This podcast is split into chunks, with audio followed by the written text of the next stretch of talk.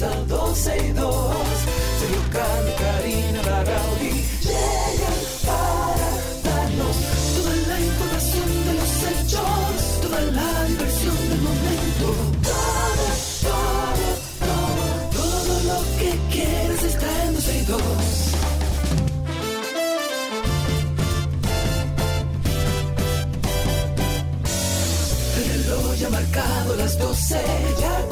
comienza 12 y 2. Sergio Carlos y Karina Larrauri llegan para darnos toda la información de los hechos, toda la diversión del momento.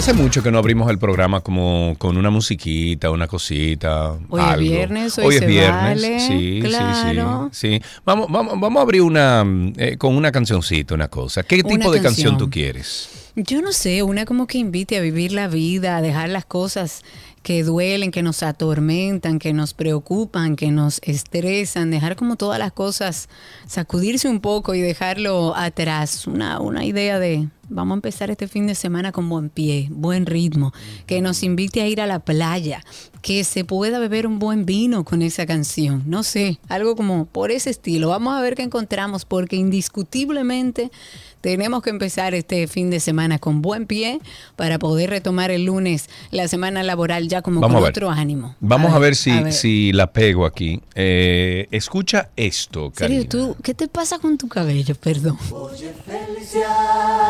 Ay, qué ricura, Dios mío. Porque a ti te quiero sobre toda la cosa, Cosa mamita. No seas tan celosa, porque a ti te quiero sobre toda la cosa.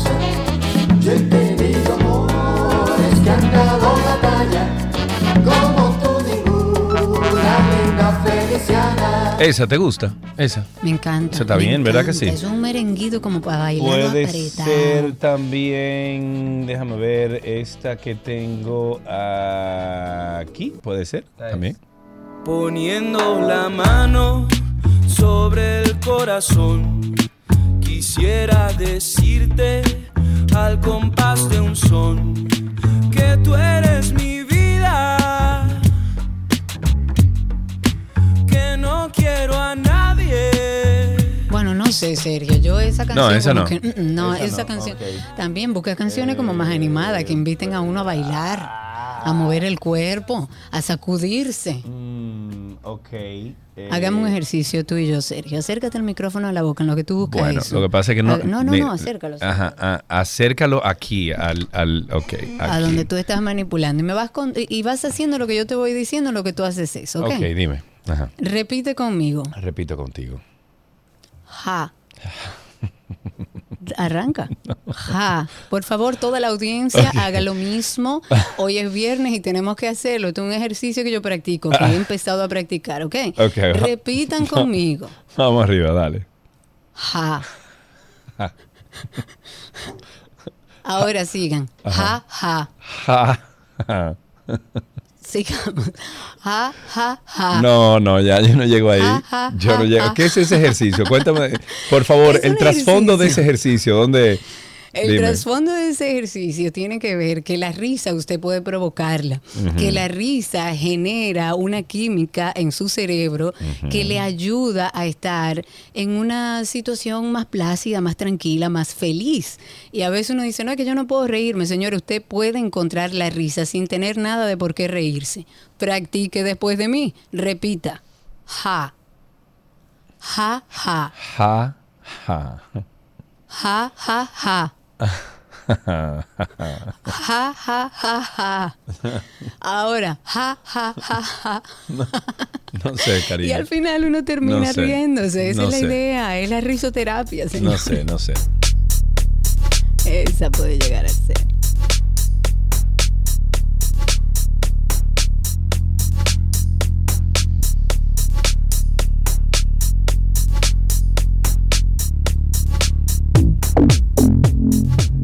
Espérate, dame un chance, dame un chance, ¿Qué, espérate. qué pasó? Clara, Abre tu micrófono. No, no, la Clara, no. Clara, no, eso, eso es trampa. Tú poner a Clara ahí es trampa. No. no. Clara, abre tu micrófono. No. Abre tu micrófono, Clara, ábrelo. Ábrelo, amiga. Ábrelo. Eso es ¿Por qué no trampa. lo abres? Claro que sí, dale, Clara, para No. que tú me enseñes, nuestra querida Clara Ver, que tiene la risa más contagiosa, Contagiosa que parido jamás se haya- República todo. Dominicana. Sí, sí, sí. Mira, Clara parece que no tiene buena señal. Vamos a practicar con Clara ese ejercicio próximamente. Ándale, ándale.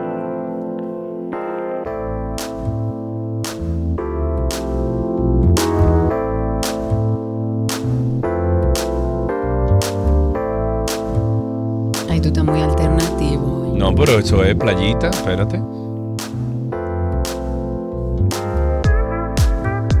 Óyala ahí.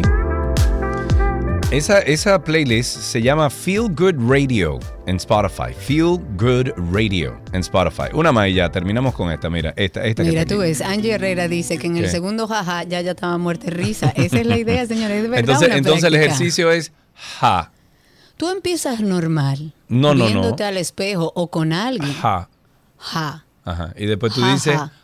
ja, ja. Y después, ja, ja, ja. No tiene que darle ritmo. Ja, ja, ja. Y después, ja, ja, ja. Y termina riéndose, señores. Imposible. Practiquen la risoterapia, que eso ayuda mucho también a soltar un poco y a liberarse de mucho estrés que anda ahí. Eso es química, eso no es otra cosa. Ok, hablemos sobre la cumbre, señores. Desde tempranas horas de ayer jueves, delegaciones de diversos países comenzaron a llegar aquí a República Dominicana para participar de esta cumbre número 28 iberoamericana de jefes, jefas y eh, de Estado y de gobierno, en donde los participantes eh, abogan por un- una mayor cooperación entre los países miembros. Hasta el momento al país han llegado el rey de España, Felipe VI, eh, perdón, el presidente de Portugal, Marcelo Rebelo de Sousa, Xiomara Castro, presidenta de Honduras, Luis Lacalle Pou, presidente de Uruguay, Gabriel Boric, presidente de Chile, y Julio César Arriola, quien es el canciller de Paraguay, entre otros funcionarios extranjeros. A su llegada aquí a República Dominicana, Santo Domingo, el ministro de Asuntos Exteriores de España, José Manuel Álvarez Bueno, dijo que ha tenido ya conversaciones con sus homólogos de otros países, incluso con el secretario general de las Naciones Unidas, Antonio Guterres, no Gutiérrez, Guterres, a favor de una ayuda para Haití, sumergido en una crisis política que sabemos todos que está sobrepasando Haití, económica, de seguridad desde hace varios años. Yo diría que décadas, pero ellos dicen varios años. Varios años, exacto. Sergio, yo te voy a poner algo que yo sé que tú lo habías olvidado. ¿El qué? Oye esto.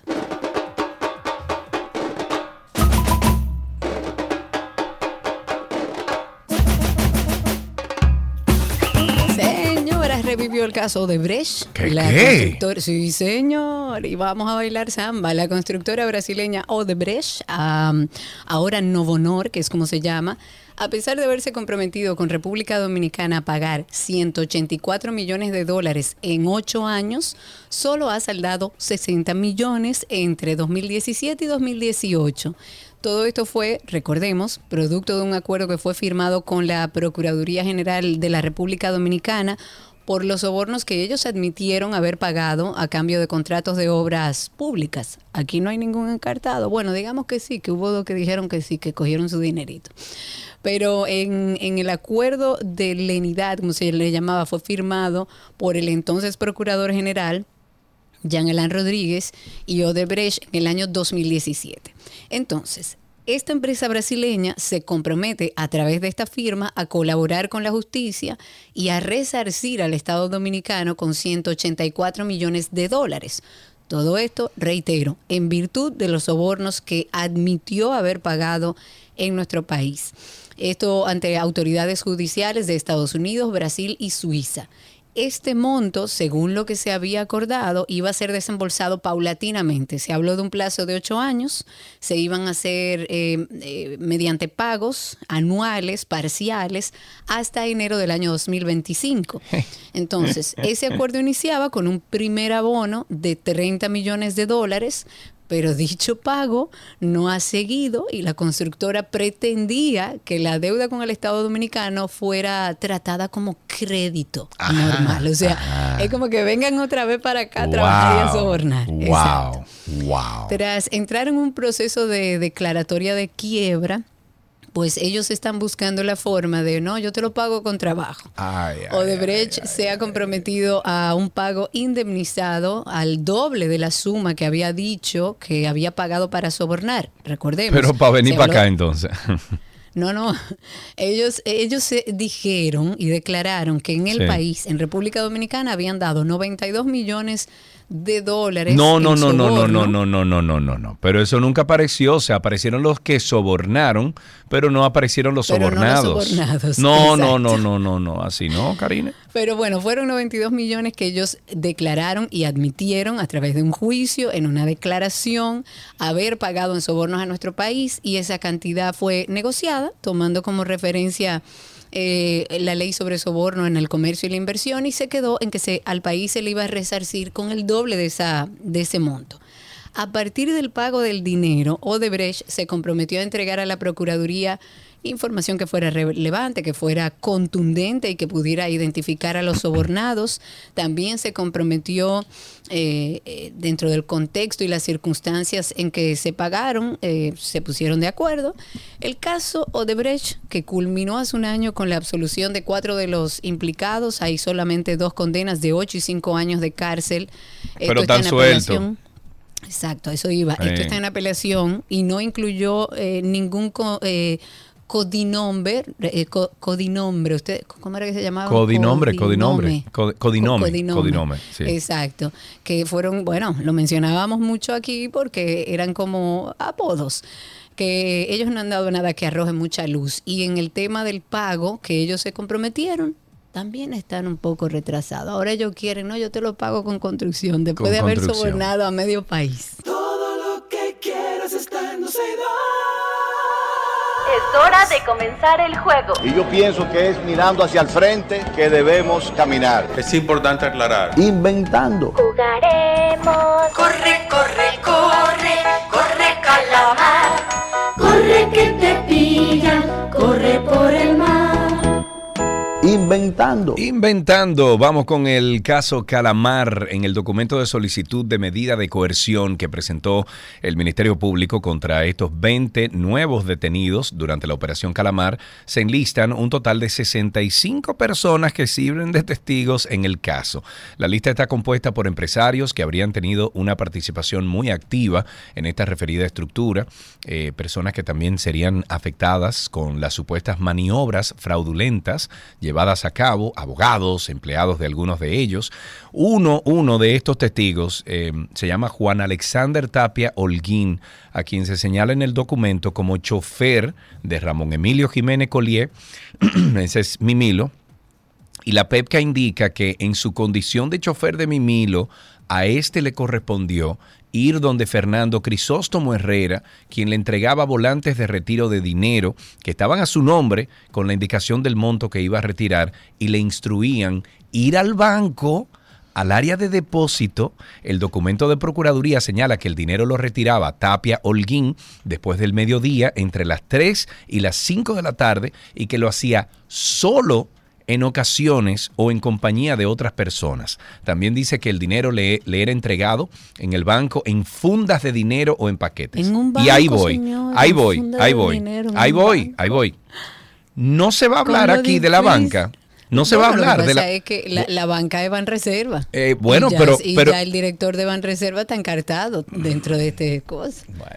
O sea, eh, no hubo una alerta y de lo que se habla es justamente de eso y por eso está encartado el ex director del Banco de Reservas, no sé cuál es el cargo, director, eh, presidente, no sé bien cómo es, Eh, pero él está encartado justamente porque lo que dice el Ministerio Público es que para que la banca no tuviera las alertas con todo este dinero que se manejó, Sí, sí. lo hacían solamente con el Banco de Reservas y evidentemente tenían Con un equipo de gente. toda- Un exacto, equipo de una, gente. una línea que seguía esta trama. Eh, eh, eh. Qué Y hay mucho por donde contar- cortar, señores. Pero señores, miren, Bueno. desde ahora les digo, esto no, no va a pasar nada, ¿eh? Eso no es verdad. No va a pasar nada. Los chiquititos se van a fuñir y los grandes que dirigieron todo esto salen libres. Es bueno que ustedes lo sepan, ¿eh? Yo no creo que sea así. Yo creo que estamos viendo cosas dentro de la justicia que antes no se había visto. Mm, estamos viendo lo que hay que ver y insistir en que los resultados sean lo que espera la ciudadanía, evidentemente dentro del marco de la ley, y que cada quien pruebe quién es culpable y Está quién bien. no. Ahora, Está es un bien. entramado complejo, muy Está bien. complejo. Está Yo bien. no sé cómo van a salir de ahí. Ok, seguimos entonces. Ok. Ok, Seguimos gracias. pues. Tenemos, eh, ¿qué es lo que dice? No, tenemos una llamadita, tenemos una llamadita. Esta semana se hizo viral un video del Liceo Salomé Ureña, Karina. Yo creo que lo compartimos en nuestro, en nuestro chat de 12 y 2. Eh, antes se llamaba el, el Instituto de Señoritas, en donde un grupo de jóvenes hacen música dentro del marco de sus actividades escolares. Para conocer un poco más sobre este video y los jóvenes que aparecen ahí, recibimos vía telefónica a Orlando Faxas, quien es el maestro de música de estos chicos. Orlando, Ay. Gracias por tomar nuestra llamada, amigo. Déjame decirte que anoche me enviaron ese video y se me llenó el pecho de orgullo, se me infló de saber que personas como tú, bueno, el camión va a entrar aquí, señores, espérense.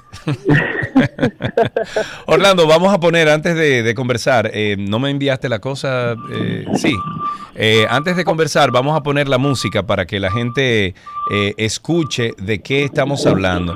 Aquí A ver, va. vamos a ver, vamos a oigan ver, oigan esto, señores. perdí. A ver, escuchen, a escuchen, escuchen, escuchen. ¿Dónde está la laptop? Aquí. Podemos mutear el teléfono. Aquí, aquí.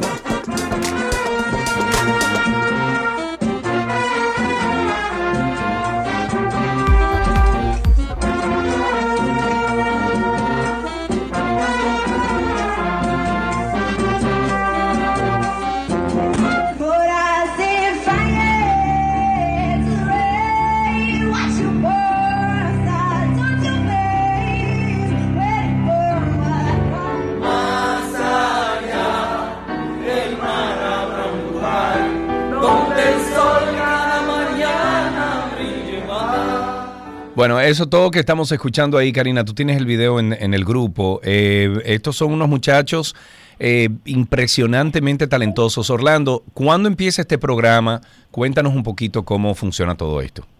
Muchas gracias, Sergio Carlos, por darnos la oportunidad de mostrar eh, lo que hacemos nosotros con nuestros jóvenes. Orlando, Orlando, perdón, te voy a interrumpir un momentito. Si tienes el teléfono en altavoz, te pido que lo quites de altavoz y te pongas el teléfono en el oído para tener mejor eh, sonido tuyo. Eh, no está en altavoz. Ah, ok, ahora sí, cuéntanos. Ahí te escuchamos un poquito mejor. Muchísimas gracias por darnos la oportunidad de poder enseñar lo que hacemos aquí en el Instituto de Señoritas Salomé Ureña en la zona colonial. Cuéntanos, cuéntanos cuándo empezó este programa y cómo es el proceso de poner a estos muchachos, eh, bueno, que Karina y yo hemos hablado aquí varias veces, que hemos dicho que se han perdido esas, eh, esas actividades extracurricular- curriculares que teníamos en el colegio antes de música, de, de muchísimas cosas que hoy en día no se hace. A mí me sorprendió ver que eso está vigente. ¿Cómo empieza el programa? ¿Cuándo? Bueno, el programa empezó hace 11 años eh, con el Ministerio de Educación a través de la modalidad en arte. Una modalidad eh, que tenía, eso, eso era parte de su plan, eh, incrementar el número de, de liceos que impartieran eh, materias de teatro, música y danza y otras artes, como artes plásticas. Genial. En el Eh, esto- damos Ajá. música, danza y teatro. Ok, y esto, Orlando, me imagino que de lo que estás hablando es que ahora se estila en algunos liceos y en algunas escuelas públicas que tú te gradúes orientado a aquello que te gusta. O sea, tú te gradúas, pero orientado al arte, por ejemplo. Tú como estudiante puedes decidirlo. ¿Es así? Sí, pero a una rama específica del arte. Tu título sale como eh, un bachillerato en música, por ejemplo, o un bachillerato en danza, no simplemente en artes generales. Ok. Ok, ¿A, y- a cuánto, ¿A cuántos jóvenes impacta esto directamente? Pues yo vi una barza de muchachos ahí tocando. Sí, no son tantos, son como 472. en este Oye, que no son tantos, pero Orlando, eso, eso es una, un bandón. Es un batallón, es un batallón. Sí, hay mucha gente, hay mucha gente. Qué bueno. Y, y ven acá, Orlando, hoy, eh, remontándome al comentario que hice anteriormente, hoy los muchachos están en juca, están en, en- en música urbana, están en muchísimas cosas. dinero, aunque sea la mala. Exacto, menos en esto. ¿Cómo tú reclutas a estos muchachos? ¿Cómo los convences de que sean parte de, de esta actividad o ellos mismos van donde ti? No, ellos no vienen donde mí. Recuerda que los muchachos son de, de escasos recursos y tienen muchas necesidades y la prioridad de ellos, sobre todas las cosas, es graduarse de la o de lo que sea. Se meten a lo que sea. Entonces, ahí nos enfrentamos con ya que vienen con todas esas cosas. Orlando, Orlando, perdón, si te puedes acercar a una ventana, te lo voy a agradecer porque te estamos perdiendo. Ok. Ahora sí, cuéntanos. Que entonces nosotros, eh, lo- la- los muchachos de bajos de- recursos, lo que les interesa en primer lugar es graduarse. Sí. Claro. Entonces ellos van a- o a los liceos más cercanos o a los que tienen cupo. Ellos no van exigiendo que sea de arte o de, Claro, de claro, lo que lógico. sea. Claro, claro. Entonces, aquí nos topamos con, con el ingreso de muchos muchachos que no saben ni lo que es la música y todos Sí. amantes de la música urbana eh, y, y todos provenientes de Gualey, Guachupita, Villa Francisca, La Ciénaga, La Ciénaga sobre todo. Eh, entonces tenemos que enfrentarnos a un periodo de renuencia de parte de los estudiantes, donde la primera, el primer año es como de, de moldearlos, pero es muy difícil. Ya. Ellos, ellos empiezan el programa en cuarto de bachillerato, el antiguo segundo, hasta sexto. Ah, porque hay un sexto de bachillerato ahora. Sí, sí, ya Oh. que varios años. Wow. Lo que pasa es que se, se cuenta ahora desde octavo, ¿es verdad? Séptimo. Séptimo es primero. Ah, Exacto. ya, ok, pero es lo mismo. No, Es no han agregado, con ok. otro nombre, ¿Cuál, cuál es el instrumento, Orlando, que, que más quieren tocar los muchachos? El piano es el- uno de los favoritos, es uno de los más limitados porque solamente tenemos dos o tres pianos. Sí. Entonces, tenemos una cantidad limitada también de estudiantes. ¿Cuántos La pianos necesitarían ustedes? A ver si alguien tiene un piano en su casa que no usa, que lo quiera donar. Nosotros Claro. necesitamos al menos cinco pianos. Cinco pianos. Pueden ser de O sea esos que- pianos cortos, no, no de cola ni mucho menos, ¿no? eh, pianos de ocho octavas, Ok. preferiblemente. Y, y Eh, pueden ser digita- pueden ser electrónicos. Sí, sí. Ah, perfecto, perfecto. Bueno, pues si alguien está escuchando y tiene un piano electrónico en su casa o tiene un piano que se usó hace mucho, que Un nadie lo usa. Exacto. En mi casa hubo uno por mucho tiempo que yo dejé allá cuando yo estudié piano, cuando yo estudié música, y se quedó en mi casa y luego una sobrina mía lo cogió y bueno, terminó en un almacén. Eh, si usted tiene un piano, si está escuchando ahora la 91 y usted tiene un piano que no utilizas, ya sea electrónico o sea un, un piano eh, tradicional, pues llame aquí al 809-562-1091 y nosotros vamos a conectarlos con Orlando. Orlando, y si uno quiere ir a ver una clase de esta, ¿cuándo uno puede ir a ver un concierto o algo de estos muchachos? Eh, a mí me gustaría que ustedes también pasaran por aquí, porque no todo lo que brille es oro y me gustaría también exponer nuestras debilidades infraestructurales y muchas cosas que nos faltan, aprovechar Claro. su medio para que se dé a conocer, a ver qué se puede hacer de eso. Eh, nosotros estamos aquí en la zona colonial, pueden venir cualquier día, Sí. en la Padre Centro Instituto de Señorita Salomé Ureña, y tenemos siempre la puerta, las puertas abiertas para ustedes. Pues Ah, pero mira qué seguro que pasamos por ahí. Vamos a coordinar, Sergio, con Orlando para Pero que vamos a ir los dos, un- no voy a ir solo. Sí, los dos. Ah. No, los dos, los dos. Ok. Vamos a ir para ver el hermoso trabajo que están haciendo ahí. Te felicito, Orlando, a todo el equipo. Yo siempre he dicho que el arte transforma.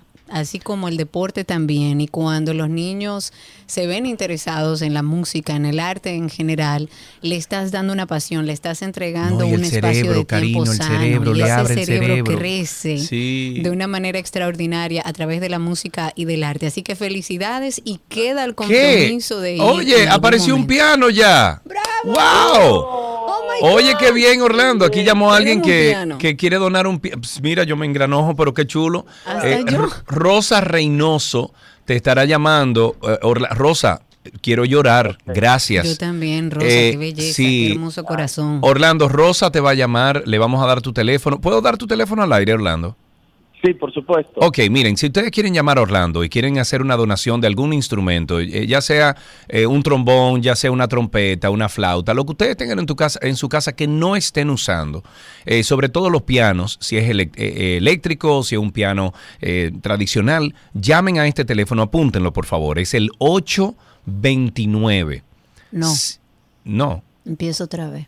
¿Cuál? 809. No. Ah, tú le estás dando el de El de Orlando, él, pero claro. directo. Ah, ok, ok. Ok, perdón, perdón. eh, el teléfono de Orlando, Faxas, es 829-730-9087. Repito, 829-730-9087 y en redes arroba Orlando Faxas. Orlando, felicidades. A mí, yo me engranojé anoche cuando yo vi ese video. Quiero verlos en vivo. Me comprometo a, a jalar por lo moño a Karina, que siempre dice que va a todos los sitios y nunca va a ningún sitio, Venga. para que vayamos juntos allá un viernes. Te lo prometo. Un viernes en la mañana vamos a ir. Perfecto, avísame un día antes. Bueno, así será Orlando. sí. Felicidades y por favor eh, le manda un abrazo a todos esos muchachos que están haciendo esa música hermosa. Está bien, está bien. Muchísimas gracias por la oportunidad. Excelente a ti. Vamos a, despedirnos entonces con esa música de este liceo Salomé Ureña. Estos son los muchachos de ahí que tocan hermosísimo.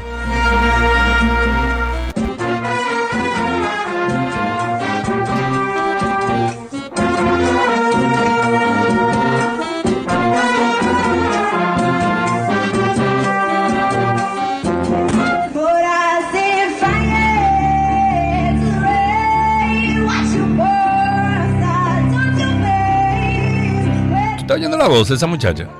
Impresionante. Impresionante.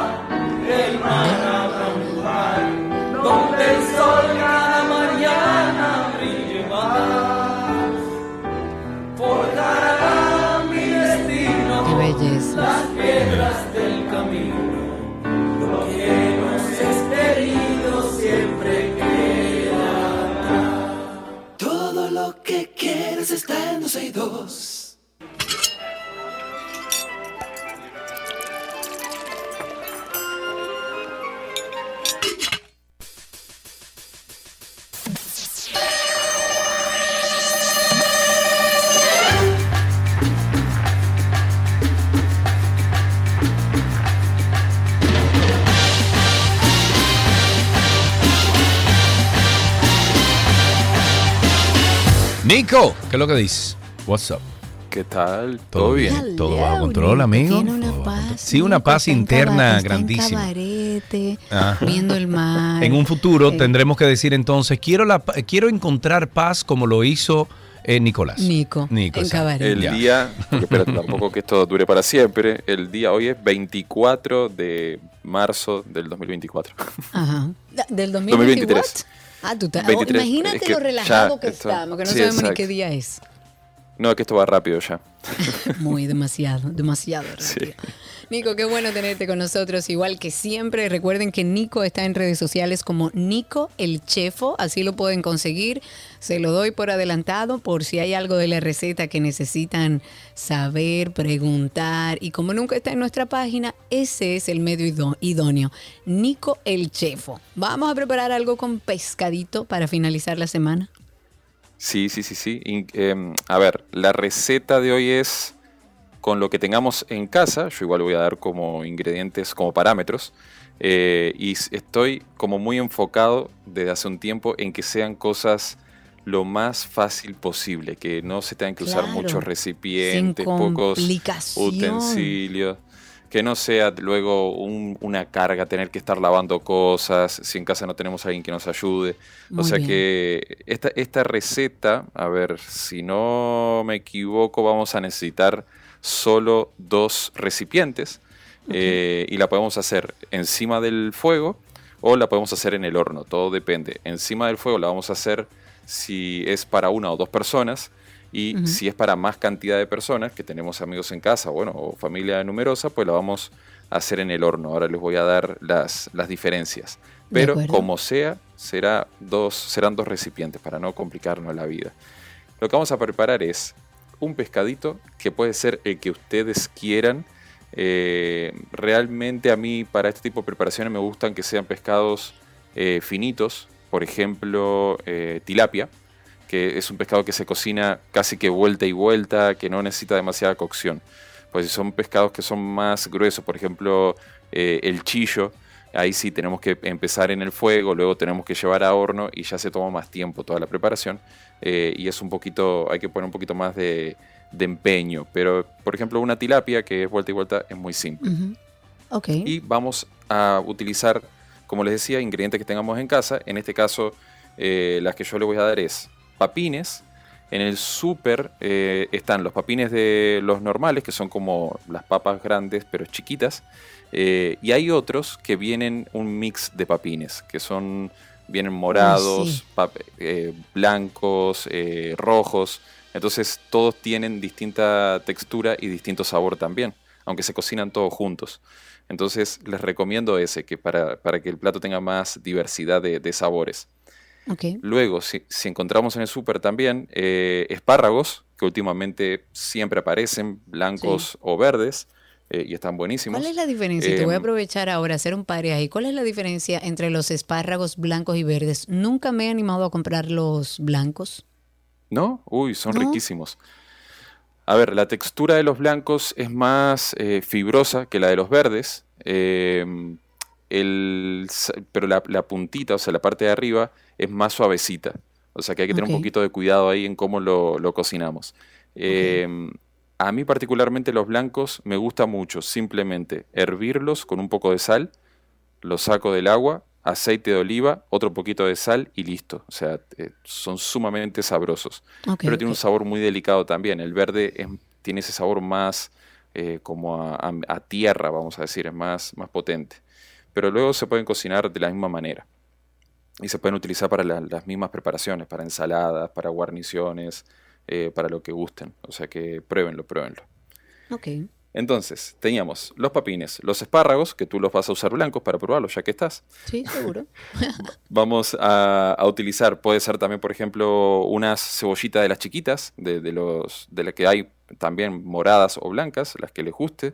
Vamos a utilizar alcaparras, que a mí en este tipo de preparaciones eh, Uy, las me encanta. alcaparras me encantan. Sí, esto es eh, va, va- va de la mano. Sí. Limón, que en este caso, que también siempre aparece limón amarillo, que vamos a utilizar tanto la ralladura de, de la piel como el jugo, como el zumo, que le va a dar un toque riquísimo también. Y luego aceite de oliva, sal y pimienta. Como les digo, si en casa tienen tomate cherry, le van a agregar. Si tienen espinaca fresca, eh, también la pueden agregar. Hasta rúcula, si tienen un, eh, la, la cortan un poquito y la agregan al final y va a quedar buenísimo. O sea que esto acepta todo. Para el procedimiento, bien fácil. Vamos a poner en un... Lo primero es, que aquí viene uno de los dos recipientes. Vamos a cocinar la- los papines. Vamos a poner agua fría o agua de la llave en, en una olla, un buen puñado de sal, los papines y los vamos a cocinar hasta que los pinchemos con un cuchillo o un tenedor y se despeguen solos, o sea, se caigan solos. Ahí quiere decir que ya están listos. Los retiramos del, del agua, esperamos que se enfríen un poquito y los cortamos a la mitad.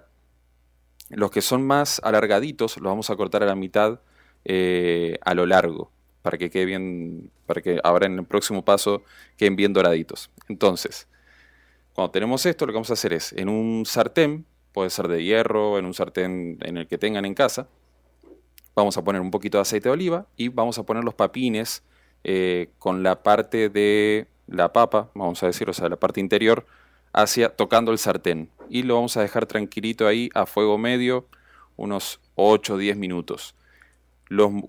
Cuando pase este tiempo, con la ayuda de una pinza, los movemos un poquito. Si ya se despegan solos, entonces ahí quiere decir que ya están en su dorado perfecto y los volteamos. En ese momento lo que vamos a hacer es, vamos a agregar la- los espárragos, que si son de los finitos no es, no es necesario eh, precocinarlos, simplemente los vamos a agregar eh, al sartén, los podemos cortar un poquito si quieren, si no los pueden dejar enteritos también y- y van a quedar muy bien los vamos a, a poner un poco regadito, que ya, que ya vaya sirviendo como, como decoración, que ya lo vayan viendo eh, bonito. Vamos a, a saltear un par de minutitos más. Vamos a agregar en el centro del sartén la tilapia o, lo- o las tilapias, los filetes, vamos a poner un poquito de sal, vamos a poner de la ralladura del limón, se lo vamos a poner todo por arriba, en toda la preparación, vamos a poner las alcaparras y vamos a ir cocinando ahí eh, a fuego medio de a poquito. Ya cuando eh, con ayuda de una espátula levantamos un poquito la tilapia, vemos que se despega solita, entonces ahí ya la podemos voltear. Si no se despega sola, déjenla tranquilita ahí un par de minutitos más hasta que entonces empiece eh, a despegar sola. Ya cuando la volteamos, entonces tomamos el limón, lo, con la misma mano lo presionamos, sacamos todo el zumo y lo ponemos bien regadito por todo el sartén, que todo se vaya eh, perfumando. Terminamos de cocinar la tilapia, que estos serán dos minutitos más. Por- probamos una papita o un espárrago que esté todo bien ajustadito de sal, un poquito de pimienta. Si queremos un chorrito de aceite de oliva eh, por arriba al final, podemos agregar perejil picado, lo llevamos a la mesa y listo. Perfectísimo. Ahí tenemos una deliciosa receta, no hay que fregar mucho. De ahí yo llevaría el mismo sartén a la mesa. Si no, Sí. sírvalo y sea feliz. Bueno, Nico, y les muchísimas decía, gracias. Diga. Perdón que me olvidaba. Si es para más cantidad de personas, es el mismo procedimiento. Lo único que cuando vamos a colocar el... O sea, podemos cocinar todos los papines, los doramos en el sartén y todo. Pero ya para cocinar el pescado, como no va a entrar cinco tilapias en un sartén, porque si no sería un sartén gigante, colocamos en una fuente de horno, ponemos todo bien decoradito, igualito que en el sartén, un chorrito de aceite de oliva y lo llevamos a al horno a 425, 440 grados Fahrenheit, o sea, bien fuerte, para que se dore, eh, todo se mantenga bien doradito. Lo vamos a cocinar por 10, 12 minutos más o menos. No hay que voltear la tilapia en este caso. Retiramos perejil y servir.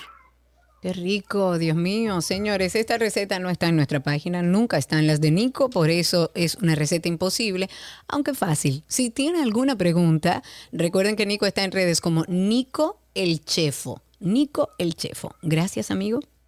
A ustedes, buen fin de semana. Para ti también disfruta ahí en Cabarete. Sigue con tu tranquilidad. Te la envidio, pero magistralmente. Igual se te quiere. Yo, yo sé que de la buena, así que no pasa nada. Sí, es de la buena, hombre. Ahí está aquí nuestra receta del día. Ya regresamos con más.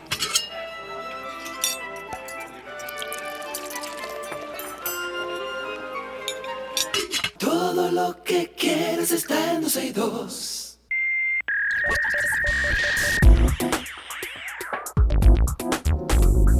Lo mejor de la web llega a ustedes gracias a Aeropack, mi courier y gracias también a Altis. Instagram, Karina anunció nuevas formas de presentar contenido pago en los resultados de búsqueda y anuncios con recordatorio. Tú me tienes que ayudar a mí a poner todo eso, lo que paguen en Instagram, que algo paguen, ¿no? Sí, y tú no lo tienes, eso es facilísimo, no. actívalo. ¿Y A mí me pagaron, me, me entregaron creo que sean cu- 400 dólares este mes. 50 dólares. que No, me no, no, me 400 importa. dólares me, me depositaron a mí.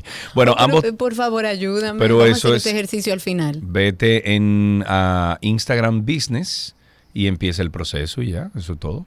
En la misma aplicación. Sí, y le pones tu Business. PayPal. ¿Tú tienes un PayPal? Eh, Abre, uno. abre un PayPal primero, porque como tú no pues tienes eh, cuenta en Estados Unidos, entonces tú le dices que te lo depositen en PayPal. Maravilloso. Gracias. Maravilloso Continúa. corazón. Bueno, ambos tipos de publicaciones estarán disponibles para ser aprovechadas por empresas que quieran promocionar sus servicios de esta forma. La aplicación también indicó en su página web que la intención de incorporar estos espacios es ofrecer más herramientas a las compañías para que sean descubiertas y establecer conexiones con sus clientes de forma significativa.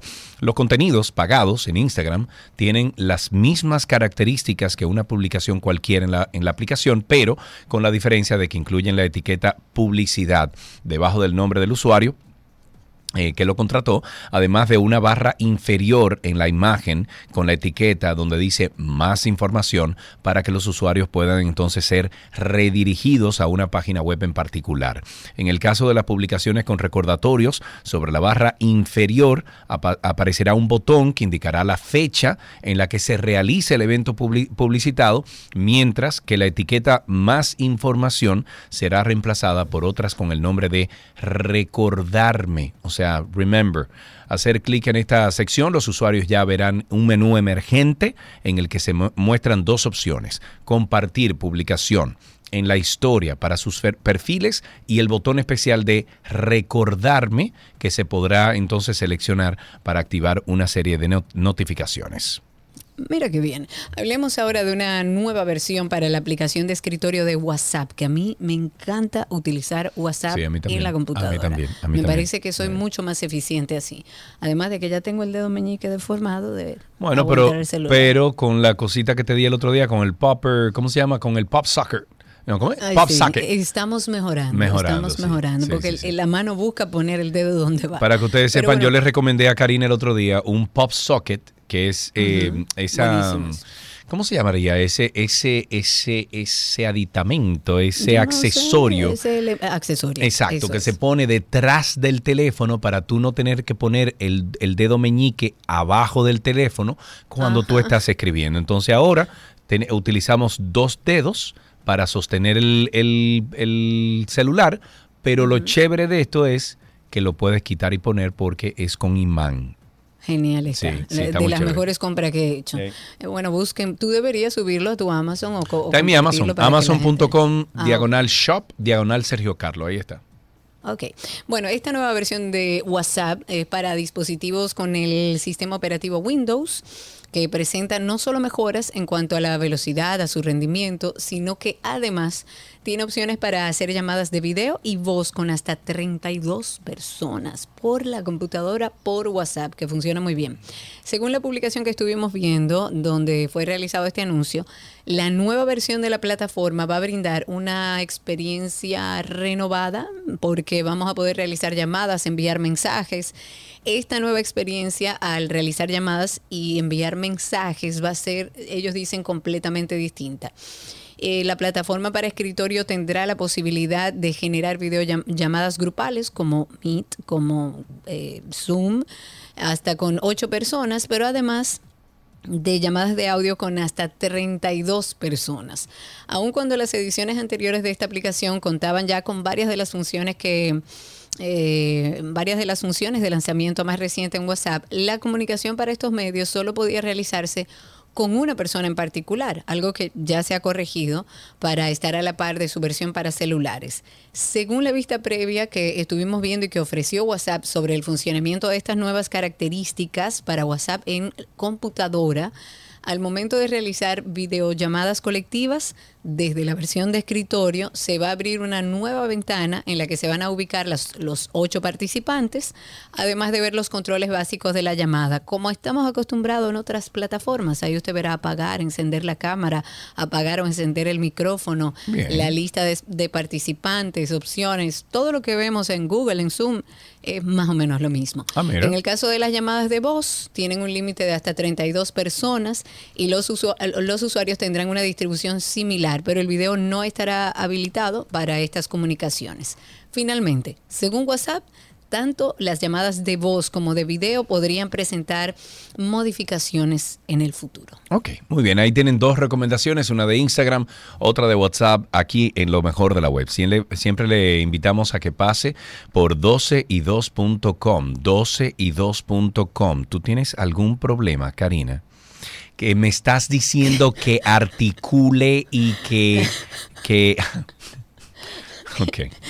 Te estaba diciendo After Dark. After Dark. Ah, tú tienes ahí la... Ah, bueno, pues Sí, vamos arriba. claro. Dale. Vamos arriba. After Dark. Y es el tema de los que están a tu alrededor, porque muchas veces lo difícil de estos procesos es que no hay manera de explicarle al otro lo que tú estás sintiendo, no hay forma. Fue muy, muy difícil porque ni yo misma me entendía. Entonces, si yo no me entendía, ¿cómo me iba a entender el otro? Yo estaba retraída, empecé a deprimirme y a sentir algo que yo nunca había sentido, que era la sensación de no querer vivir. va a notar un cambio en su forma, principalmente de percibir la vida. Va a tener una sensación de tristeza o de nostalgia. Se puede tornar irritable. Empieza a aparecer sentimientos de que valgo menos que los demás. Ese sentimiento de desesperanza. Y según los expertos, la depresión podría ser la próxima pandemia. Oye, o sea, ya estamos hablando de una próxima crisis generada por la crisis que acabamos de vivir. Oye, ¿cómo que estamos?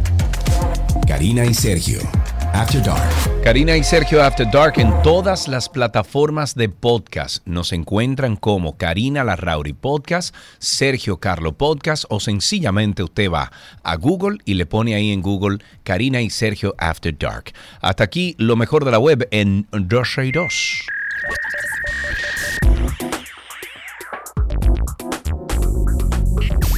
Todo lo que quieres está en 262.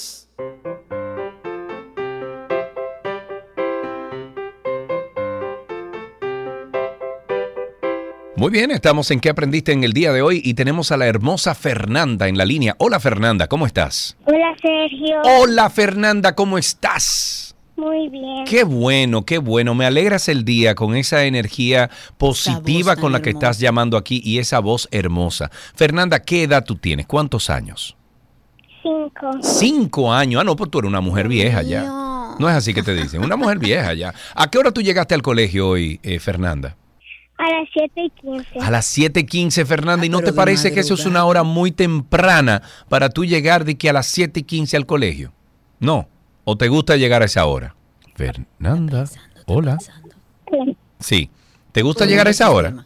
Pasamos por un túnel. Ah, estaban pasando por un túnel, por eso se fue la llamada. Ok. Fernanda, ¿qué hiciste en el colegio hoy? Cuéntanos algo de lo que hiciste. Sumé y resté. Ah, muy bien. Y si yo te digo uno más uno, Dos. y si yo te digo uno menos uno, Cero. muy bien, Fernanda. Un aplauso grande para ti. Aquí tenemos. O sea que yo lo pensé. Fernanda, yo lo tuve que pensar, ese uno menos uno, digo, cero. ¿Cómo así? Hasta aquí que aprendiste hoy. Tenemos regalitos para Fernanda aquí.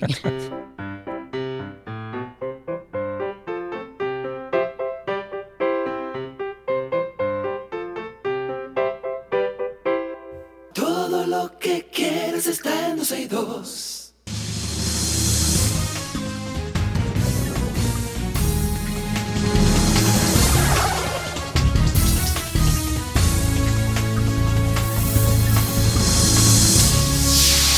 Estamos en cine, sí señor, y cada vez que hablamos de cine en este programa invitamos a la que sabe de cine, a Nina Rodríguez. Hola, Anaina, ¿cómo estás? Hello, hello, ¿cómo están? How are you, my friend? Estamos bien, aquí eh, felices de que sea viernes, viernes eh, que promete un fin de semana interesante. Ajá, no solamente, ¿para quién? Bueno, eh, Para para, todos, para todos los favor. fans del cine y la televisión. Ah, ¿y qué está pasando en el cine y la televisión este fin de semana? Bueno, por ejemplo, acá en los cines locales en el día de ayer se estrenó John Wick, parte 4. Tú sabes que John Wick es una franquicia que a mí, a mí me ¿Cuánto sorprendió. ha generado John Wick? Todavía, espérate, 8.9 millones en preestreno, así de que en, en, en- en previews en Estados Unidos. Ah, pero bien, o sea, la gente, bien. está, la gente está Hay en gente ver le galleta y patá. Sí, tú sabes que Sí, hay gente que le gusta. la, la- la historia de, de John Wick es bastante curiosa porque La primera película fue por un perro. la segunda fue, fue por un perro. Sí, Le perro. mataron el perro Entre y el él perro. fue y, y vengó al perro. Claro, entre el perro, la esposa, siempre hay algo sí, por qué sí, sí. vengarse, pero tú sabes Exacto. que es curioso porque John Wick, de donde surge, es de la mente de los coordinadores de stunt de la película de Matrix. Por eso la, la cercanía con Keanu Reeves. Pero ¿qué pasa? Estos tigres lo cogieron variado. Y dijeron, Sí. ¿sabes que yo quiero hacer una película para dar trompa y tirar tiro? yo- ya, punto. Eso Patá es y todo. trompa, Eso golpe es y todo. tiro. Eso es todo. Pero es una de las cosas que mucha gente disfruta. O sea, el cine de acción es uno de los Wow. cines más populares Tenemos que de la revisarlo historia como del universo. planeta, no como Por sociedad, no como supuesto. planeta que tenemos que revisar. Pero te voy a decir algo. Eso que tú acabas de decir es un tema para Sergio y Karina After Dark. O sea, Sí, po- sí, podemos llevarlo Ah, mira, cuando tú eso, eso sería interesante. Para otro lado. ¿Por qué nos gusta eh, ver, o sea, como ver la violencia en películas? Hay gente que es así, de verdad. Sí. ¿Por qué prefiere las películas que son muy violentas y muy explícitas? Mira, vamos a eso, vamos, Karina y Ser- Mira, gracias, ahí nos, nos diste una semana Bueno, de contenido. bueno, por algo, por, por al- por algo les produje por un rato. Mira, eh, la verdad es que eh, me parece sumamente interesante que esta película lleva un recorrido tipo Creed. Recuerda que cuando hablamos de Creed hace unas cuantas semanas atrás, eh, previo a su estreno, hablábamos de que la película va superándose eh, de- cada vez que sacan una nueva parte. Pues sucede, y viene a ser que con estos previews de 8.9 millones de dólares, ya la franquicia está esperando que esta cuarta entrega eh, logre recaudar en un fin de semana de estreno entre 65 y 70 millones de dólares, ¿ok? O sea, la realidad es que John Wick es una franquicia sumamente popular, una franquicia que no debió necesariamente llegar a franquicia, pero que ha sido tan popular que la primera película eh, que ellos sacaron en el año 2014 recaudó 14 millones de dólares. La segunda recaudó 30 millones de dólares. la Oh. tercera, Oh, oh, la tercera, 56.8 Oh. millones. O sea que esta va por 85. Esta va por entre 65 y 70. Es el- lo, que, lo que está esperando el estudio. ¿Cuánto costaron cada una de esas películas? ¿Tú sabes? Bueno, no sé exactamente las anteriores, pero esta costó más de 100 millones de dólares. O sea que fíjate cómo va subiendo el presupuesto. Ah, bueno, o sea que ellas es- tienen que sacarle los es 100 popular, millones. claro, Sí. pero, pero si tienen un estreno de básicamente 80 Ocho millones de dólares. Ah, 80. Claro, porque si tienen 8.9 en previews y en el fin de semana están esperando recaudar entre 65 y 70. Ah, solo en el fin de semana. Ya entiendo. ya Claro, entiendo, fin de semana de estreno. Ahí, Ya, el ya, detalle. ya, ya. Recuerda que ellos hacen la medición en el fin de semana de estreno y ahí proyectan un Es que no entendí, no entendí. Eh, Ya, pues ya lo entendí, ya lo entendí, ya lo Bueno, entendí. pues eh, hablando de, de John Wick, dato interesante, la película estaba proye- proyectada para durar 3 horas 45 minutos. ¿Por qué De patá y tiro y- Bueno, hay una secuencia, según me contaron, que dura 50 minutos de patá y tiro y trayón y golpe y cosas. No, señores, Pero- no me van a ver viendo esa película. No, no hay necesidad. A la gente le encanta. Yo digo, ¿cuál es la diferencia con una película de sé. Schneider que dura media hora entre Sí, Superman sí. y Batman dándose golpe? Pero em, la realidad es que la película pudieron acortarla hasta llegar a 2 horas 40 minutos, casi 3, 162 minutos en el cine viendo Patá, Trompa de Trayones y a Keanu Reeves, que es el favorito de todos. Así que sepan que ya está en los cines locales. Para las personas que, que no tengan planes aún para el fin de semana, póngalo ahí en agenda. De repente esta noche o quizás mañana en la noche pueden ir a disfrutar de esta película y luego una cenita rica por ahí, porque quién sabe. Claro, ¿por qué Y- no? Claro, y para las personas como yo, que nos encanta quedarnos en casa, pegados en el televisor, por fin sale el próximo domingo el primer episodio de la segunda temporada de Yellow Jackets. Yo les hablé de Yellow Jackets cuando terminé de ver la Tú primera temporada. Sí, de yo no he podido verla. Yo sí, tampoco. ella habló, ella habló. ¿Y de qué que no va? he podido verla. Bueno, lo, lo- lo interesante de Yellow Jackets es que para nosotros, los generación, crecimos en los 90, es una película, eh, perdón, una serie que se desarrolla durante la mediados de la década 90. Estamos hablando de un grupo de chicas que cuando estaban en el colegio pertenecían al equipo de, de fútbol de, del colegio y entonces se fueron a una competencia eh, de de esas no regionales, ganaron las regionales y se iban a una competencia nacional. Pero el vuelo tuvo un problema. El jet privado en el que se fueron, porque una de las chicas tiene mucho power y el papá le, le prestó el jet para que se fueran a la competencia, se estrelló en las montañas. Oh. Y ahí comienza la historia. Entonces, la y historia se va... pusieron unos jackets que son amarillos. No, el equipo se Ah, llama Yellow Jackets. Entonces resulta, resulta que la historia gravita de lo que sucedió en los 90 a lo que está sucediendo en el 2020, ¿ok? O sea, entonces va pasado, futuro, pasado, futuro, contándote Ah, la historia. Es una de esas. Exactamente, pero. ¿qué pasa? A mí me gusta. En Ah. el futuro... Hay que eh, pensar demasiado. Yo cuando veo algo no quiero pensar. No, al contrario, pero eso es lo chulo de la serie, porque en el futuro están sucediendo una serie de cosas y unas, unos asuntos muy extraños que te hacen cuestionar qué es lo que está pasando. Entonces, cuando tú comienzas a ver el backstory, lo que pasó en los 90, te van dando algunas respuestas, pero al final de esa temporada te dejan con tanta pregunta y tú se dije, yo tengo una teoría de conspiración, fulana fue la que hizo una tribu de locos que mató gente, o sea, es así, entonces la segunda temporada se estrena el próximo domingo y llega precisamente para eso, para llevar las respuestas a todas esas teorías de conspiración que se han hecho. O sea, cuando salió la primera temporada de esta serie, señores, Twitter se ponía loco cada domingo. Sí. Eh, por- claro, porque tú veías lo que pasaba y la gente salía a conversar donde fuese que pudiera encontrar la conversación. Y si en tu casa no lo estaban viendo, tú tienes que buscarlo afuera, Claro. ¿verdad? Como me pasó a mí en la última temporada de Game of Thrones, que yo decía, y me, y me ha pasado muchas veces en la pelota, ¿de qué habla uno cuando pierden las estrellas? ¿O de qué habla uno cuando no está viendo Game of Thrones la temporada final? Bueno, Uno pues. se queda como en el aire. En el limbo, exacto. Entonces, eh, la gente de verdad le cayó atrás esta serie. Es una serie de Paramount Plus.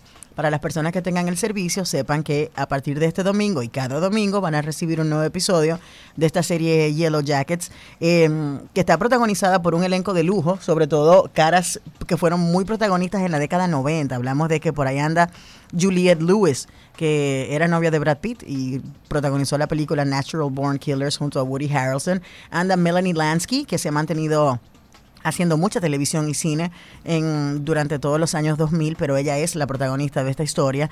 Eh, Y van a ver a Cristina Ricci también, a quien vimos no solo en Wednesday, sino en, en otras películas. Diablo. Eh, sí, e- es lo que te y digo. ese cadáver. El, no. Cristina Ricci. Cristina Ricci sigue bateando. Y lo Sí. interesante es que ese personaje de Cristina Ricci en esa serie es una locura. Espectacular. Pero no, no, no, no, no. Es que es loca. Pero vamos a no juzgar a los personajes y a recomendarles que si no han visto Yellow Jackets, eh, la ubiquen en Paramount Plus y la vayan a ver. Porque de verdad que está muy, muy buena la, la serie. Y ahora se ponen al día y pueden ver la segunda temporada. Se estrena el próximo domingo 26 de marzo a las 8 de la noche más o menos ahí en Paramount Plus. Ok. Eh, ¿Qué ya para cosa? terminar. Simplemente eh, me habían dicho que comentara un poco sobre las categorías del soberano y el cine. Eh, Claro. miren, Yo, en, en cuanto a soberanos, que- en cuanto a soberanos, yo les voy a mencionar, sí, que Lumi Lizardo se llevó el premio a la mejor actriz. Lumi es una montra con Toy Pantano, y yo siempre lo he dicho, es tremenda intérprete. Eh, Vicente Santos, otro señor actor, también fue el receptor del premio de mejor actor. Director, nuestro querido José María Cabral por Hotel Copelia, que ganó mejor drama y la mejor comedia, La vida de los reyes. Me encanta el hecho de que estén expandiendo en categorías dentro del mundo del cine. eh, y voy a seguir diciendo lo que siempre he dicho sobre los premios soberanos, antiguos Casandras y demás. Son premios que deben empezar a definir una línea específica en cuanto a lo que quieren premiar, si es el arte nacional, amén, pero están ramificando demasiado. Hay que sacar un premio independiente de cada cosa.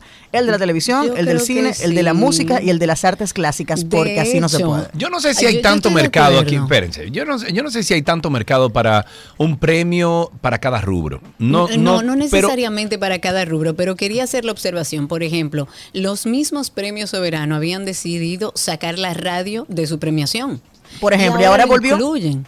Pero ahí está Gardo, que bueno, inició ya, Claro. entregó dos premiaciones. ¿Por qué no apoyamos a, a Gardo? Por supuesto. Que ese sea el premio de la radio, donde incluso se premia a nivel técnico y a los pro- y a los productores de la radio, y ellos que manejen la parte popular de música de televisión y que se quede el premio La Silla para el cine y ya. Aparte de, y le voy a, agre- le voy a subir eh, 200 dólares más a ese comentario, Hmm. aparte de, eh, Karina, el hecho de que tanto que se quejan de cómo premian y cuál es el criterio y demás, si tienes un premio especializado, solo personas del gremio tienen la capacidad de seleccionar ganadores y tú vas a tener una visión un poco más especializada, un poco más analítica alrededor de los premios que se van a entregar. Entonces se evitan comentarios de, ah, no, pero fulanito no debió ganar, el mejor podcast fue tal cosa. Señores, vamos a separar un poquito las cosas Sí. o tratar de tener personas dentro de ese gremio que verdaderamente sepan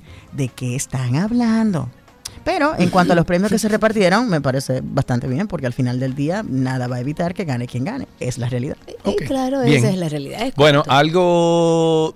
Este fin de semana John Wick no está aquí. Sí, En- sí. Aquí. Sí, sí, ya, ya. En el cine aquí. Ya anoche comenzaron a Ok. verla y me empezaron a llegar los comentarios. La gente está loca con la cantidad de violencia que están viendo en la pantalla. Son felices con el regreso de Oh, Keanu Dios. Reeves a la pantalla. Muy bien. Mira, bueno, pero, pero en, en el cine está también eh, Cuarencena. Ok, ah, Película bueno, sí, escrita local, por, sí.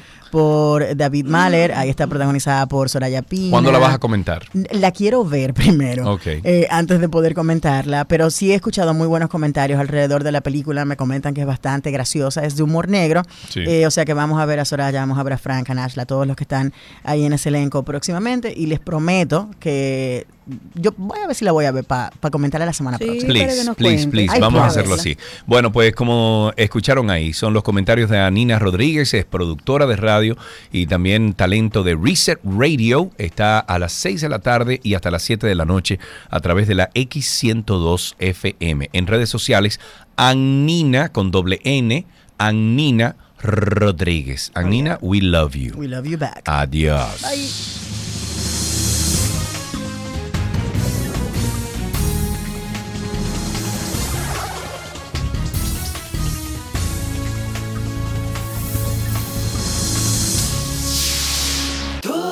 Que quieres está en 12 y 2.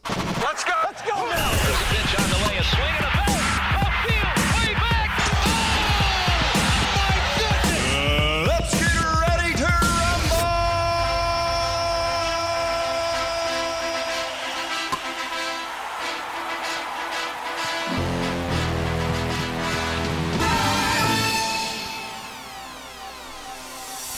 Nos vamos con algunas noticias del mundo deportivo. En béisbol, los Bravos de Atlanta han anunciado que el dominicano Rico Carty y el estadounidense Fred Tenney serán incluidos en el Salón de la Fama de los Bravos en una ceremonia previa al partido el sábado 19 de agosto, antes de que los Bravos se enfrenten a los Gigantes de San Francisco. El Salón de la Fama de los Bravos honra a aquellos jugadores gerentes, ejecutivos y otras personas que han hecho una contribución excepcional a la organización de los Bravos. Carty y Tini se unirán a otros 38 ex Bravos en el Salón de la Fama del equipo. Muy popular entre los fanáticos, Carty jugó con los Bravos del 1963 al 72. Su carrera 317 promedio está empatado en el sexto lugar en la historia de la franquicia y empatado en el primer lugar en la era de Atlanta. Y si nos vamos a béisbol, aunque la temporada 2023 de las grandes ligas no ha arrancado, los Phillies de Filadelfia ya tienen un problema gigante que resolver. Han perdido a uno de sus principales baluartes de cara a este ciclo y según reportan diversos medios de comunicación, lo más seguro es que no puede actuar durante todo el ciclo. Este accidente ocurrió ayer en el juego de Spring Training contra los Tigres de Detroit. Y el protagonista de todo esto es Rice Hoskin, el primera base del cuadro de la campana que había tenido un maravilloso, un excelente desempeño durante el año 2022. Él intentando fildear una pelota bateada por la parte profunda del campo que descendía, pues él acabó lanzándose al suelo. La gente no entendía nada. Él se tiró al suelo de manera Sí. aparatosa. Eh, todo el mundo se preguntaba, pero ¿qué fue lo que pasó? Pero a medida que fueron avanzando los minutos, se fue haciendo cada vez más preocupante el asunto porque él estaba tirado dando gritos. Al final, bueno, el drama se concretó luego de que los médicos anunciaran que sufrió una ruptura del ligamento cruzado anterior, una afección que solo puede ser reparada mediante cirugía y que por lo general necesita entre 7 y 9 meses de recuperación. En básquetbol es agradable ver el regreso en la cancha de Carl Towns, que luego de haber perdido 51 partidos por una distensión grado 3 en su pantorrilla y que sufrió un retraso el pasado mes de enero que prolongó su ausencia. Cat es una de las estrellas de la NBA y el peso que tiene en un equipo como los Minnesota es incalculable con todo lo que genera en cancha. El dominicano vuelve al juego en un momento crítico en la temporada de su organización donde buscarán nueva vez estar en los playoffs, sitial en el que por el momento se encuentra aunque jugando para punto 500. Y en Fórmula 1, McLaren ha anunciado la salida del director técnico James Key como parte de una revisión del equipo de diseño que va a dividir este liderazgo de su departamento técnico en tres personas. Con la partida de Key, el desarrollo del automóvil ahora será supervisado por un nuevo equipo ejecutivo técnico, en lugar del tradicional director técnico único. El ex jefe de concepto de vehículos de Ferrari, David Sánchez, será uno de los tres jefes del nuevo equipo ejecutivo técnico y regresará a McLaren a principios del próximo año después de una década en Ferrari y asumirá el papel de director técnico, concepto de automóvil y desempeño. En fútbol, ya para finalizar, Cristiano Ronaldo se convirtió esta semana en el futbolista más, más bien, con más partidos disputados con una selección nacional. El astro alcanzó los 197 partidos con Portugal en el duelo contra Liechtenstein por las eliminaciones. ¿Cómo se dice eso? Liechtenstein. Liechtenstein. Por las eliminatorias del Campeonato Europeo contra Liechtenstein. Y superó la marca que compartía con Kuwaiti Bader Al Mutawa. Cristiano había empatado el récord Cristiano, Cristiano nos ha complicado a nosotros las noticias deportivas de fútbol. todo el tiempo. Cristiano había empatado el récord ah, de Al Mutawa de 196 encuentros al ingresar de suplente en la derrota ante Marruecos en los cuartos de final de la Copa Mundial en diciembre del año pasado. Cristiano, quien además es el máximo anotador masculino a nivel de selecciones con eh, 118 goles, reapareció con el equipo nacional tras decepcionar en el Mundial de Qatar. Para finalizar, recomendamos uno de los tantos episodios que tenemos de Karina y Sergio After Dark. Y hoy, Karina Larrauri, tenemos un tema que va a llegar, yo creo que a lo más profundo de nuestro ser. A cualquier persona que esté padeciendo lo que Sergio y yo padecemos hace bastante tiempo. Falta de sueño, señores. Porque entendemos que es que el sueño es necesario para vivir, es una función vital, es necesaria para que todo el organismo y todos nuestros órganos funcionen correctamente. Podemos colapsar, señores, si no nos preocupamos por algo que es esencial y se lo digo con conocimiento de causa. Hay que descansar. Para que emocionalmente estemos bien, para que cognitivamente estemos bien, podamos tomar decisiones, para que nuestro sistema inmunitario funcione. Las hormonas se descabalan cuando dormimos mal.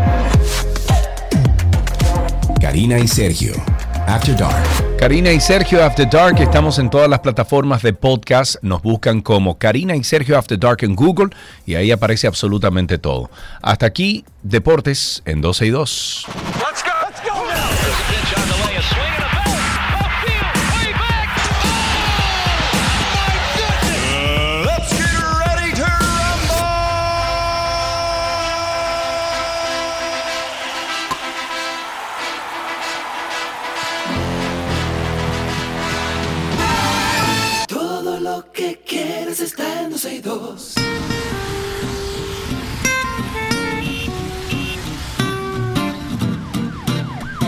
Estamos ya en tránsito y circo. Ustedes, por favor, comiencen a llamar al 809-562-1091. 809-562-1091. Estamos en cabina en el día de hoy.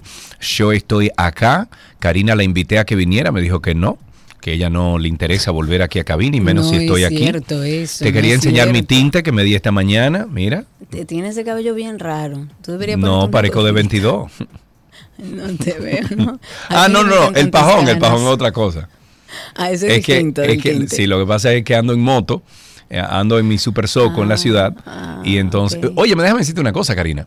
Yo en el día de hoy pude hacer seis diligencias durante la mañana antes de llegar aquí. necesito un motor. Para que lo Yo sepa, necesito aprender yo a salí, yo me quedé en un Airbnb anoche eh, y andaba con la moto atrás. Vine tempranito, aquí como a las 8 y 15 de la mañana, vine aquí a la emisora, dejé mi carro allá abajo, dejé mi carro en el parqueo, desmonté mi, mi moto y me fui a hacer diligencia. Hice seis diligencias, loca. Fui a Plaza Increíble. Central, fui a que si yo quién fue que me corté el pelo, Claro. todo, seis diligencias. Sí, hay que andar en motor en esta ciudad. Ahí tenemos una primera llamada antes de decir una maravillosa noticia. A ver quién tenemos en la línea. Rafael, buenas tardes, adelante. Hola Karina, hola Sergio. Hola, Hermano, ¿cómo está la vida? Todo bien. Eso es bueno. Miren, ustedes que son personas tan correctas y, y que la, vamos a decir que la sociedad los ve como personas en la punta, ¿verdad? Vamos a llevar a hacer una campaña. A ver. ¿Hasta cuándo nosotros tenemos que aguantar? ¿Hasta cuándo? Que los motoristas se metan en vía contraria. Concho, les digo. Ay, muchacho, esta mañana, oye Rafael, qué bueno que me dices eso, porque como ando en moto en el día de hoy, eh, he notado muchas cosas y por ejemplo, yo llego hasta la línea, eh, vamos a suponer, estamos en un semáforo, ¿verdad? Los motores, aquí en República Dominicana no existe la ley como en algunos estados de Estados Unidos donde tú no puedes pasar un vehículo al menos que tú estés en un, carri- en un carril diferente. Aquí no, no se cumple esa ley, o sea, no, no existe esa ley, donde tú puedes pasar por donde tú quieras, eh, hasta, el, hasta el frente de, de- de los semáforos, o tú puedes... Los motores no tienen regla aquí. Pero aparte de eso, me doy cuenta que llegando hasta esa cebra que existen en las intersecciones, óyeme, los motores se van, se van, se van en Pero rojo, eso- se van... y o te sea, sorprende. no, no, lo que pasa es que Eso lo estoy es viendo, lo estoy viendo desde el punto de vista del motorista, o sea, me pongo en los zapatos de ellos porque ando en moto hoy y nada, andan como perro por su casa. Sí, ellos, ellos no respetan, pero los mismos agentes del DGC lo ven delante de ellos. Y no en- importa. óyeme, en manadas. No importa. Lo dije a propósito, No manadas. importa. En manadas. No y no dicen nada. Nada. Vamos a comentar, señoras y señores, damas y caballeros, una gran noticia para ¿Qué la será? Policía Nacional. ¿Qué será? Les regalaron más carros. ¿Qué será? Vamos a ver. Ok, ok, Karina. Ok, ok, hay que aplaudir Sí, porque ajá. parecería esto como sacado de una, de- no sé, de un periódico. Pero dilo 80 ya, no te anuncie tanto. ¿Qué es? El Ministerio de Interior y Policía Ajá. ha informado a toda la población Sí. que a partir de ahora todos los cuarteles policiales Mm. del país Ajá. tendrán acceso a internet. Ahora, en el 2022. Bueno, pero tira los aplausos. 23. Tira, tira los aplausos. No hay que aplaudir. Tira los aplausos. Qué bien, qué bien. Me imagino que aquellos cuarteles que están en la frontera, aquellos cuarteles que están en las lomas, tendrán Starlink. Entonces, el, el, el- el Bueno, ya esos son pecata minutas. Lo que hago es ponerle un poco de sarcasmo a esta noticia, porque la verdad es que estamos en el año 2023. Se está hablando de una reforma policial que ha tomado más de dos años y que, y que ahora que estamos Mira, hablando de internet en los cuarteles. Déjame decirte una cosa, Karina Larrauri. Eso va a ayudar mucho a la policía. Tú no te imaginas cuánto. No, pero es que el internet los señores, todo el que ha ido a un cuartel, al que sea, hasta el Palacio Ahí no hay li- ni luz. Ahí lo que huele a pipí. No, pero usted va a poner una denuncia y ellos cogen una macotica. ellos cogen una macotica Mascota, con un se dice lapicero. mascota. No, no, yo lo estoy diciendo a propósito. Y con un lapicero, dígame, ¿cuál es su denuncia? Entonces, yo no entiendo a veces cómo es la forma de trabajo de nuestras autoridades, porque yo entiendo que la base de todo es digitalizar los procesos, porque eso va a ayudar mucho a que no haya corrupción dentro de la misma policía, a que no venga uno a querer sacar otro. Ay, Karina O sea, no solamente Internet, debería tener un sistema para toda la policía. Para que lo que usted toda la vida. Esté supervisado. que la denuncia que se incluya ahí esté supervisado. Está bien. Es una pena decirlo, por lo menos en el año 2023 ya estamos hablando de ponerle acceso a Internet a los cuarteles policiales del país. Ojalá y hubieran agregado más información y nos hubieran dicho, más allá de, bueno, ya tienen Internet, ¿para qué lo van a usar? Porque si la denuncia va a ser en la misma macotica y le van a dar Internet para que ellos jueguen jueguito en Internet, no sé para qué sirve el Internet. Vamos a preguntarle. interesante que el Ministerio de Interior y Policía diga, ¿para qué es el Internet? Ahí ¿Con está qué- José Miguel. Vamos, vamos a ver si José Miguel tiene una idea para qué es que están poniendo internet en todos los cuarteles de policías en República Dominicana. José Miguel, ¿tu respuesta? Buenas tardes, Sergio y Karina. Eh, Saludos. Sergio, te Hola. vi en el programa de esta noche María Cela. Esta noche María Cela. Te vi por ahí. Es un aporte para que se me lo pase a, a- a tu amigo Hugo Vera. Ajá, a La ver. invasión que, la, la, la culpa de la invasión que tenemos con estos motoristas desordenados fue, Sergio, que le vendieron un motor, le están vendiendo un motor que tenga un inicial, Sí. sin cuestionar nada. Y ese señor va a la calle sin ningún conocimiento. Bueno, bueno, pero perdón, tú puedes comprar el bien. Lo que tú tienes que tener tus permisos ya con el gobierno o con el Estado o con la ciudad de tú poder transitar. Porque yo, por ejemplo, un niño de 15 años puede ir y comprar un auto. Lo que no puede manejarlo. Si tiene una finca, que lo maneje en una finca. Eso es privado. No tienen el conocimiento. Tú te paras un semáforo, como tú dijiste ahorita. Y con el semáforo en rojo sale esa invasión de, de, de- de Bandeado. motores en rojo y lo amé bien gracias. Nada, bien, gracias, muchachos. Eso es así.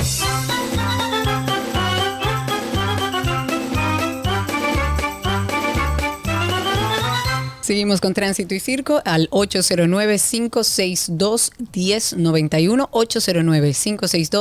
809-562-1091 y a través de Twitter Spaces estamos en vivo, nos pueden escuchar en vivo y pueden también participar como está Lucas ahí hace un ratito. Amigo, perdona el tiempo de espera, cuéntanos. No, tranquila, yo espero todos los días con mucho gusto. Aquí me oyen. Sí, señor. Eh, mira, a, a Sergio, es el ¿Qué comentario. hice? ¿Qué hice sé que ahora? ¿Qué hice? ¿Qué hice? Porque a- que tengo de esta no, mañana no. que en redes me están acabando. ¿Qué hice ahora? Dime, ¿qué ¿Qué hice? fue lo que hizo Sergio? No, no, no, no, no, no ha hecho nada. Simplemente que yo entiendo su pesimismo en cuanto a la justicia dominicana, los procesos de corrupción, etcétera, etcétera. que No, van a hacer nada. pasar pero mira, pero no, pero escúchame, escúchame, Sergio. Mira, yo conozco el padre de uno de los dos magistrados que están al frente de ese asunto y no conozco el magistrado o la ¿De cuál de magistrada. los O- no, asuntos? no, ¿De cuál de los asuntos no, para yo ubicarme? El calamar. Mira, mira, mira. Calamar. Ah, de calamar. ca- no, no, no, no, del, del- del calamar y de todos los que ellos han tenido en sus manos. Entonces, mira, yo, yo, yo no conozco ninguno de todos los magistrados personalmente. No voy a decir el nombre de quién es, porque el padre me dijo que no lo dijera. Yo conozco el padre de- desde que yo era muchacho. Y me confesó este fin de semana que estuve en su casa en Santiago, que la magistrada o el magistrado que está frente de, de dos casos, si sale como la mamá o como el papá, que era gente muy seria, no tiene miedo. Y es un asunto generacional. Lo que pasa es que no le va a dar tiempo a, a- a- a- a procesar todas eh, las personas que tienen que procesar, en este caso de corrupción. Que corrupción existe en el mundo entero. ¿eh? Lo que pasa es que, Pero que en claro. el mundo entero, en Estados Unidos, en todo el mundo Todo, entero. en todo. Ahora, la, la oportunidad. Bueno, pero si, si pasa en el... Óyeme, si ocurre en el mundo entero, entonces no hay problema aquí. Que siga No, no es que no hay ocurriendo. problema, No, es no, que no, es no, una no, no, realidad, no, Sergio, punto. déjame, déjame, déjame acabar el asunto. Eh, eh, el asunto es que esta generación de estos magistrados jóvenes que no son brazos políticos, como lo están diciendo la gente y la cúpula Ojalá y del así PLD, sea. no lo son, no lo son brazos políticos, ¿sí? lo que pasa es que le conviene decirlo. Y a esa cúpula, ¿verdad? Del mismo PLD, que son cómplices de toda esa vagabundería porque lo saben, yo no puedo decir que no sabían nada. Ok, hay que probar a esta gente ahora, si es verdad que se lo robaron en la justicia, etcétera, etcétera.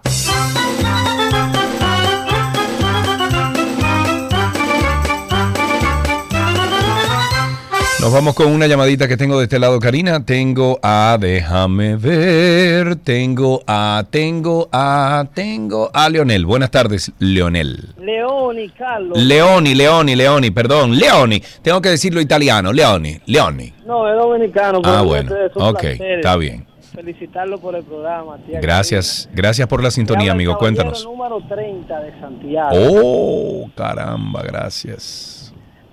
No, no, no, no va a llamar, o sea, no estoy llamando con, con intención de... Ah, bueno, era un saludo, muy bien, Leoni. Maravilloso. Gracias, Oh, maravilloso genial. corazón. Creo que tenemos otra llamadita y está con nosotros. Mientras tanto, el presidente Luis Abinader ha promulg- ha promulgado un decreto que declara el 16 de mayo de cada año como Día Nacional de las Sufragistas. Ok. Ujú.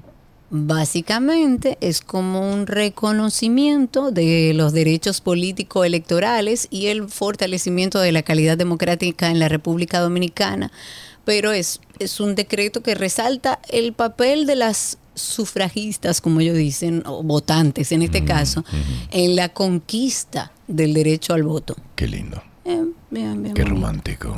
Me encanta. Ok, tenemos a Juan Carlos en la línea. Buenas tardes. Hola, Juan Carlos. Buenas tardes, eh, Carlos y Karina. Gracias por tu llamada, Juan Carlos. Te vamos a pedir que bajes el volumen del radio y nos escuches por el teléfono. Adelante. Ah, perfecto. Muchísimas Gracias, amigo. Cuéntanos. Disculpen. Bueno, tengo tres, tres eh, comentarios. Brevemente lo voy a hacer. Suelta el primero. Mira, el primero es, Carlos, eh, todo aquel que te ataca, en verdad, para mí particularmente, es inconsciente. Aquí en este país deberían de haber personas como tú, miles de personas como tú. Que nos Fuera un país complicado este, ya lo es, pero Sí, fuera un país muy complicado. Si son país muchos como serios, fuera muy complicado. Bueno, No esa es pidas una. eso. Está bien. La, la próxima es, eh, quiero que ustedes en el programa eh, hagan eco de lo que le voy a decir. Yo, yo trabajo Uber, yo hago Uber. Sí. A mí me tocó eh, en el día de ayer llevar unos pasajeros a Bávaro. Sí. En verdad, en verdad, Carlos, yo quiero que las autoridades eh, den con profundidad el tema de los Uber en Bávaro, con los taxis. ¿Te pasó algo? Eso no ha terminado, Carlos. Eso no ha terminado. Mira, cuando yo me, to- me tocó entrar al hotel a llevar a los pasajeros, Sí. ibas a salir, eh, me bloquearon dos tacitas. Ah, pero yo pensé que eso se había resuelto ya. No, no me, no me, no me percaté de la placa, pero me preguntaron uno que, que yo hacía, que, que, que, que yo llevaba, que, que yo estaba sa- sacando, el otro por la parte de atrás del vehículo miró hacia adentro a ver si yo llevaba un pasajero. Pero Dios Ellos mío. inmediatamente yo mafia. salí del carro y me dice el seguridad del, del, del, del hotel, óyeme, tú fuiste dichoso que no te sacaron del carro. Digo yo, y eso supuestamente no se había terminado. No. Ay, ay, ay.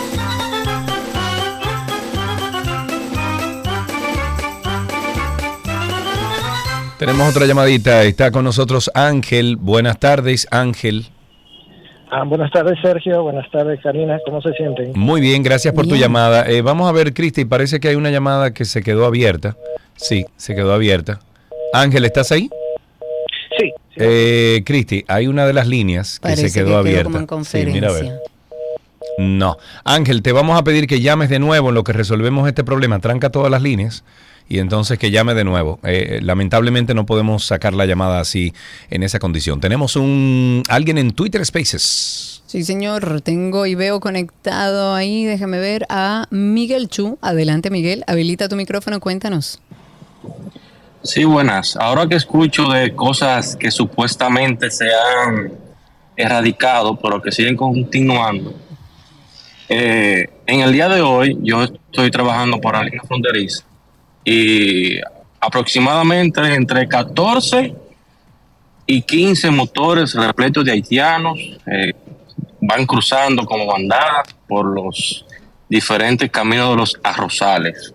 Pero usted tiene prueba de esos, de eso. Eh, no, yo estoy pensando inclusive hasta comprar una dashcam ahí y instalarla y comenzar a grabar, mándanos toda esa es- info, mándanos toda la info. Si llegas a hacerlo, compártelo por el bien del control de la frontera, que ojalá y entendamos que un muro de cemento o un muro de cualquier material no va a solucionar el problema de la migración si no trabajamos en políticas serias, migratorias y tenemos gente que entienda el trabajo que está haciendo ahí en la frontera. Vamos a ver, ahora sí tenemos a Ángel. Ángel, buenas tardes.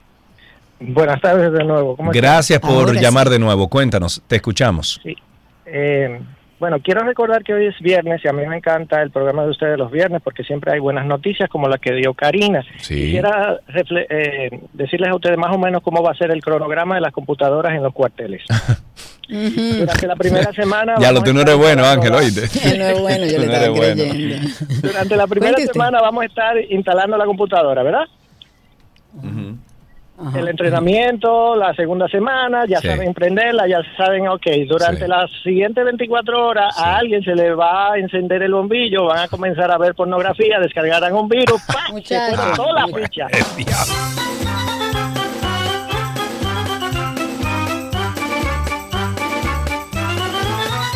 Tenemos a Antonio en la línea. Buenas tardes, Antonio, adelante. Antonio, te escuchamos bien lejos, pero te escuchamos. Adelante. Correcto, no, que yo voy conduciendo. Mira, eh, yo estoy por llamar a cerrar el programa, soy fiel seguidor de ustedes. ¿Qué sucede? El otro día yo me monté en la, en la autovía de Juan Pablo II, en dirección a Samaná. Sí. Oh, sorpresa, yo tengo mi vehículo, el, el, el- el peaje pago. No, el paso rápido, pero no funciona con esa. Tienes que comprar otro paso rápido y otro peaje.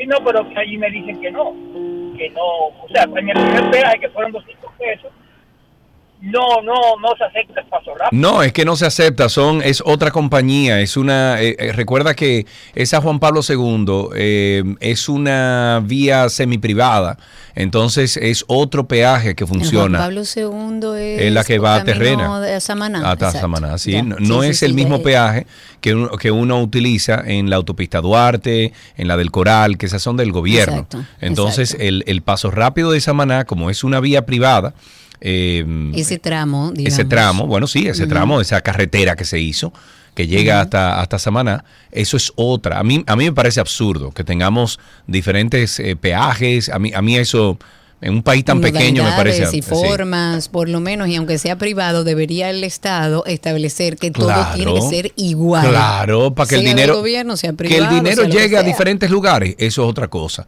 Pero un, un mismo sistema, caramba, por favor. Ahí Claro. tenemos a Martín en la línea. Buenas tardes, Martín. Buenas tardes de Jarabacoa para el mundo. Ay, Jarabacoa, voy para allá esta noche, amigo. Vaya cuando usted quiera, eh, en Semana Santa, a la espera también, con los brazos abiertos. Gracias, Eh, amigo. Cuéntanos. Como yo oí que, que Karina quería escuchar algo relacionado con el fin de semana y con lo que hay que hacer hoy, le diré que yo soy una persona con condición de discapacidad visual de nacimiento y yo toco el piano y yo le quiero hacer una breve eh, canción Ah, pero dele, dele. de Estamos escuchando. Adelante. Gracias. de mi propia autoría que Ah, dice muy así. bien. Dale.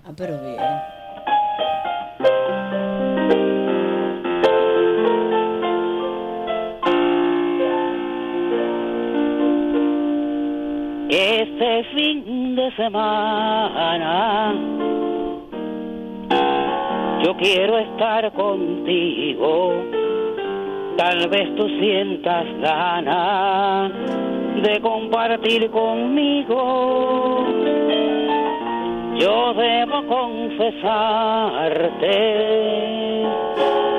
que estoy enamorado y podré regalarte un beso apasionado. ¡Wow!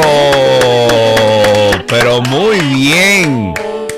Qué lindo. Más lindo y juntos pasaremos el sábado y domingo. Qué hermoso, gracias. Trovador, trovador, qué Señores, belleza. pero una locura. Hay- una diversidad eh, interesante de nuestros oyentes aquí. Nada más te digo Sí, eso. señor. Regresamos de Esa es- inmediato. Todo lo que quieres está en 12 y 2.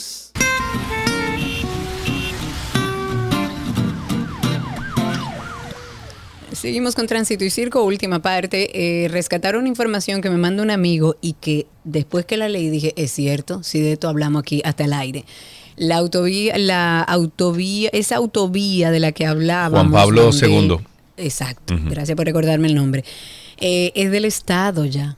Lo que pasa es que todavía no han terminado de hacer la transición de pago automático, de, de homogenizar todo lo que tenga que ver con peajes, pero eso ya es del Estado. Homologar, de ¿no sería la palabra? Homo- Homologar, sí. Homologar, sí. Eh, ya tienen más de un año en eso. Ojalá y logren homologar todos los peajes porque así es muchísimo más fácil para el ciudadano. Ok. Eh, más llamadas. Bueno, tenemos una o dos llamadas, oportunidades para escuchar una o dos llamadas al señor que llamó anteriormente que nos tocó esa canción. Gracias. Qué linda lindo, canción. Dios lo bendiga. 829, perdón, 809-562-1091. ¿Tienes a alguien ahí en Twitter Spaces? Bueno, yo tengo a alguien aquí que se hace llamar el Casa Corrupto. Habilite su micrófono. Adelante. Saludo Karina y Sergio y todos los oyentes de ustedes. Bienvenido.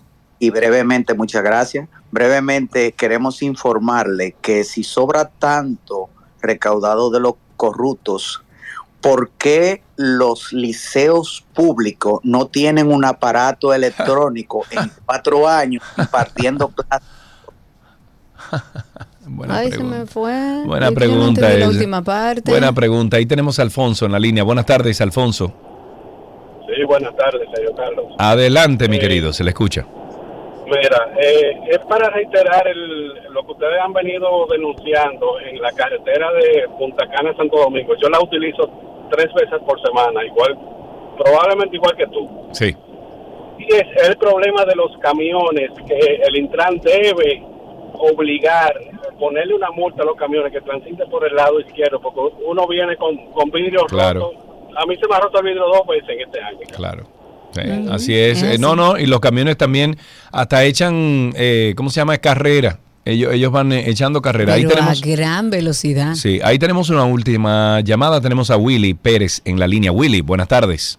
Buenas tardes, Sergio, Karina. Le Pero, mi querido, usted no llama ya en este pro- a este programa. Yo lo llamo y siempre lo estoy escuchando, sobre Ok. todo, que es lo más importante. ¿Cómo está, cómo está por allá, eh, donde usted Le vive? voy a, le voy a contar algo eh, que es una experiencia vivida Sí. con relación a los cuarteles de la policía.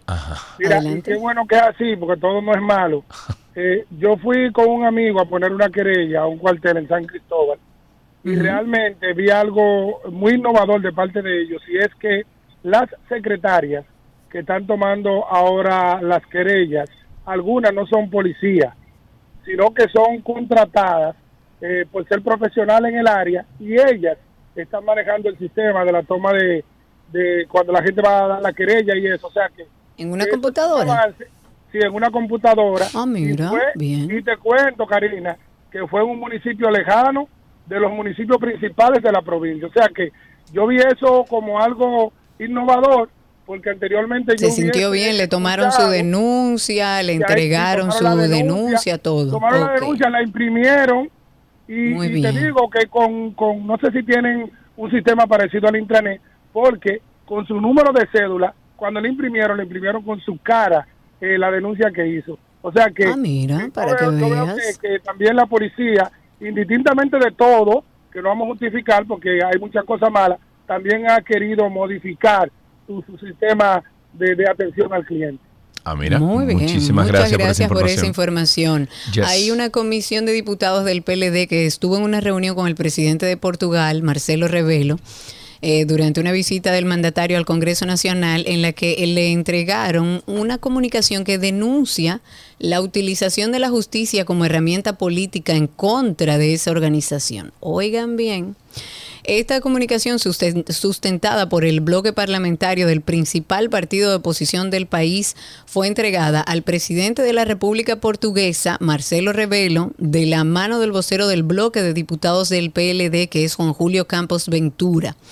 Esta carta expresa que el Ministerio Público Dominicano se caracteriza por prácticas que apuntan a la judicialización de la política en diferentes casos que involucran a dirigentes políticos del PLD, por lo que hacen de conocimiento las amenazas que se asoman al sistema de partidos políticos y a la democracia del país. Qué triste ver al, a los, bueno, al vocero y a los que forman parte del Partido de la Liberación Dominicana en un evento donde lo que se busca es aportar a la región, ver cuáles decisiones en conjunto se pueden tomar en temas tan delicados como el medio ambiente, el desarrollo de las tecnologías y en muchísimos temas que nos compete y que nos hará cre- crecer como grupo de países. No entiendo yo no era el momento para entregar una carta como esta a la justicia, hay que dejarla trabajar, los que tengan algo que responder lo hará, los que no tengan nada que responder, entonces irán a su casa y punto. Hasta aquí Tránsito y Circo en 12 y 2.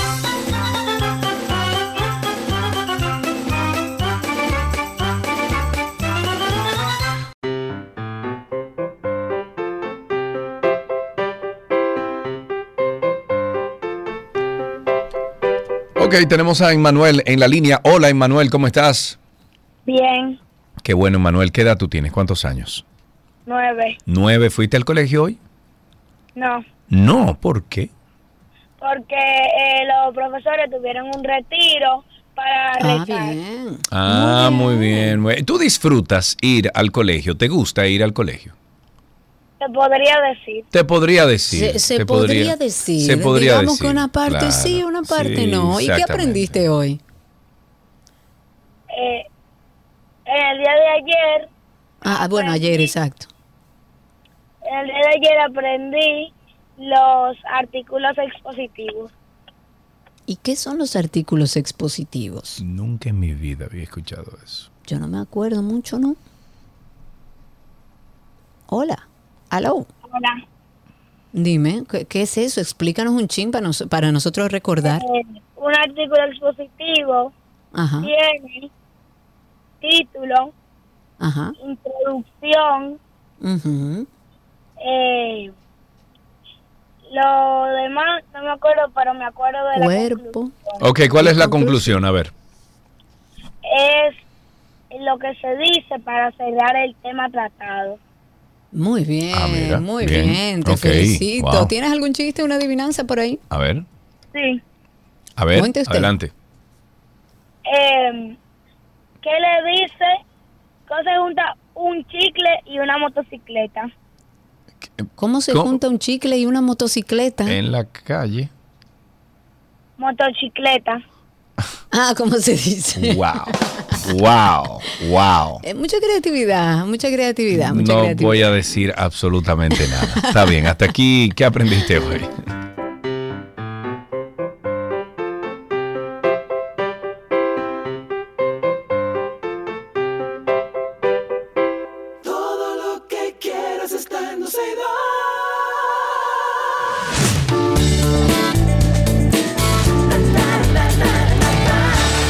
Cuantas noticias del mundo del entretenimiento. En abril del 2020, Netflix estrenó Outer Banks, una serie que narra la búsqueda de un tesoro perdido por parte de un grupo de jóvenes. Hasta el momento, este drama adolescente cuenta con tres temporadas muy exitosas, siendo estrenada la más reciente en febrero del 2023 y la cuarta confirmada para llegar en el 2024. Sin embargo, los planes de los creadores podrían verse interrumpidos, pues ahora se enfrentan a una demanda por plagio. Fue el escritor Jeff Wilson el que tomó acciones legales contra el programa de Netflix, pues según argumenta, la serie tiene un parecido muy grande a su libro La venganza de la reina Ana. Ambas historias están ambientadas en los bancos externos de Carolina del Norte, una cadena de, de islas que se volvió muy famosa por haber sido el escondite de varios piratas a principios de los siglos XVIII. O Abel del siglo XVIII. ¿Tú sabes quién es Abel Tesfaye? Negativo. The Weeknd. Ah, bueno. Así que se siga llamando que se siga llamando The Weeknd. Exacto. The Weeknd se ha convertido estadísticamente en el músico más popular del planeta. Busca una cancioncita de The Weeknd ahí. Vamos a bailar un chin. Este hito en cabina, o bueno, en cabina debe haber. Este hito ha sido reconocido después de conseguir dos récord Guinness. The Weeknd el pasado 20 de marzo de este año 2023 consiguió la mayor cantidad de oyentes mensuales en Spotify, con 111.4 millones de reproducciones. Y con esta cifra pasó a su vez la barrera de los 100 mil oyentes mensuales en Spotify, número que nunca había sido superado antes. Este cúmulo de éxito viene precedido por el, el remix que hizo de la canción Die for You con Ariana Grande, que se ha vuelto, aquellos que usan TikTok lo saben, está súper viral en TikTok. Este tema fue publicado por primera vez en el año 2016 dentro de su álbum de estudio Starboy.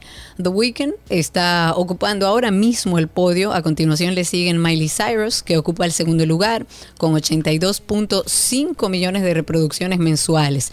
Luego está Shakira, por supuesto, con 81.6 millones. Le sigue Ariana Grande con 81.5 millones de escuchas al mes. Y luego Taylor Swift con 80.4 millones y Rihanna con 78 millones.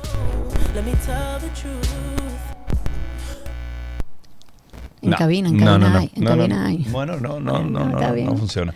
Eh, eh, seguimos con Jennifer López y Ben Affleck que volverán a trabajar juntos en una película 20 años después de la última película que protagonizaron Giggly o Jiggly y que resultó ser un auténtico fracaso tanto de crítica como en taquilla.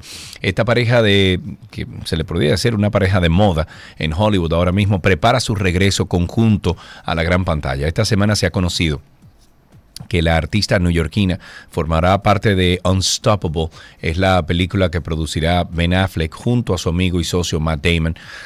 Una película realizada bajo la productora Artist Equi- eh, Equity que fundaron en noviembre del año pasado. Unstoppable será dirigida por Billy Goldenberg, quien ya trabajó con Ben Affleck en, en algunas ocasiones anteriores.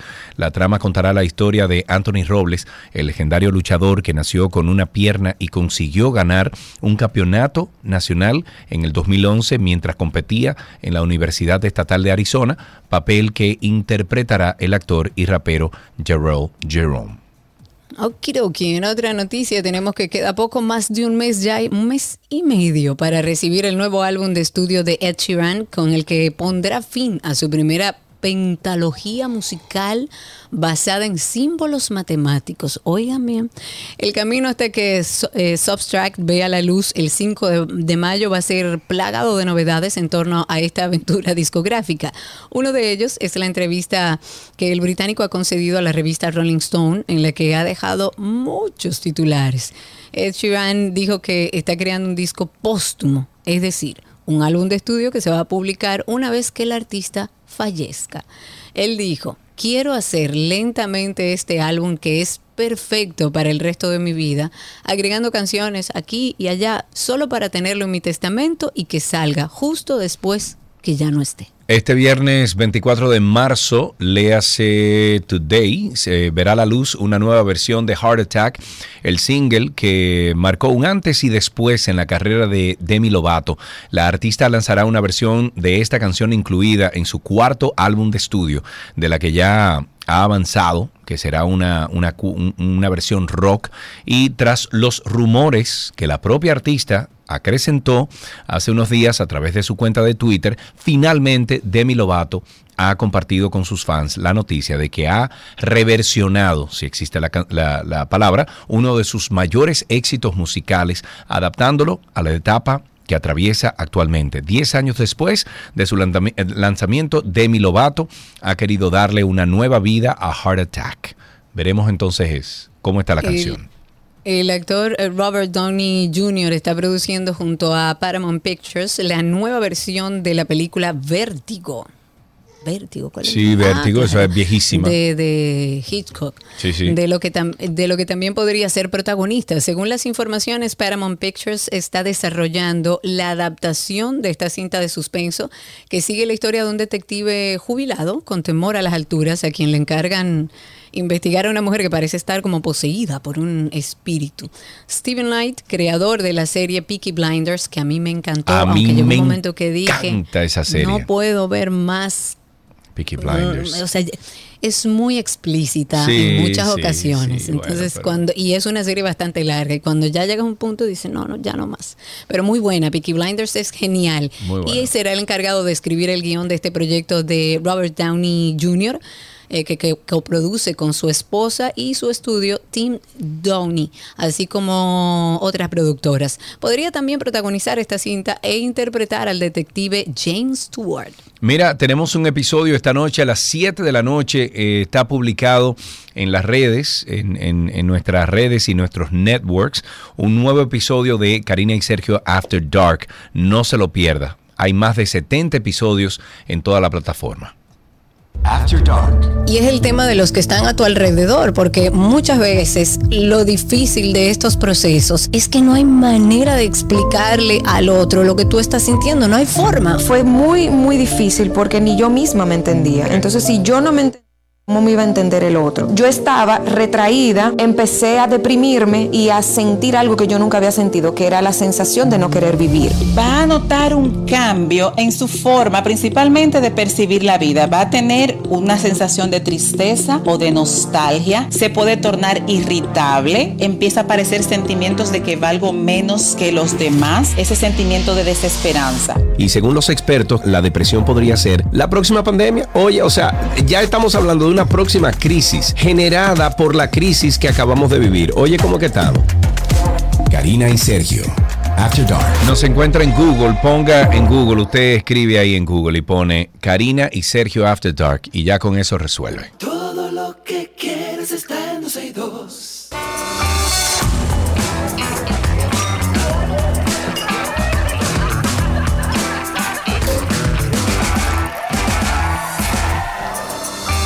Vámonos con la agenda entonces ya para abrir el fin de semana y saber qué se está moviendo en este país. Los días viernes 24, sábado 25 y domingo 26 de marzo en el Teatro, teatro Las Máscaras presenta la obra Lorquianos.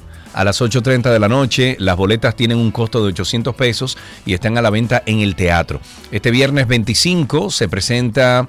Viernes 25, viernes 24. Viernes 24. Sí. Sí, Se sí, presenta en concierto la agrupación Con Con Quemao a las 9 de la noche en Mercedes 313 Live Music.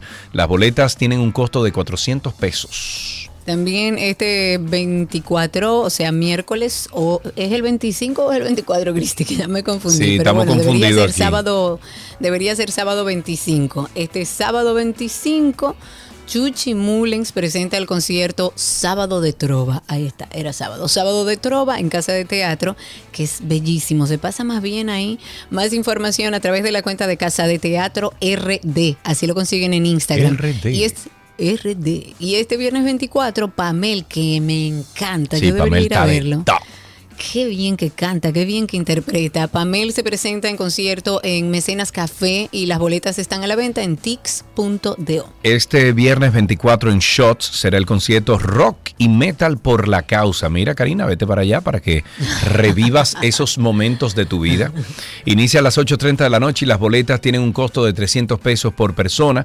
Y finalmente tenemos aquí la exposición Bajo el Mar Caribe, el manatí antillano, en donde se exhibirán, bueno, se exhiben fotos de manatíes. Está disponible en el tercer nivel del museo hasta las 30, eh, perdón, hasta el 30 de abril. La entrada es gratuita. Pregunta a un amigo televidente, ¿en cuál de todos los museos que está eso, Cristi? Bueno, dice. Exacto. Sí. Exacto. En el Museo, dilo, dilo, Nacional de Historia. Natural. Ah, Ok, Museo Nacional. Ya lo yo tengo, desde que yo tenía como 14 años, no voy allá. Una cosa Yo así. tengo, sí, más o menos. Eh, la última como- vez que fui fue con mi profesor de antropología psicológica, que era el director del Eh, museo en ese momento. Y eso hace, bueno, yo soy matrícula 97. Oh, mi Dios. Yo 94, coge ahí. Hasta aquí la agenda en 12 y 2.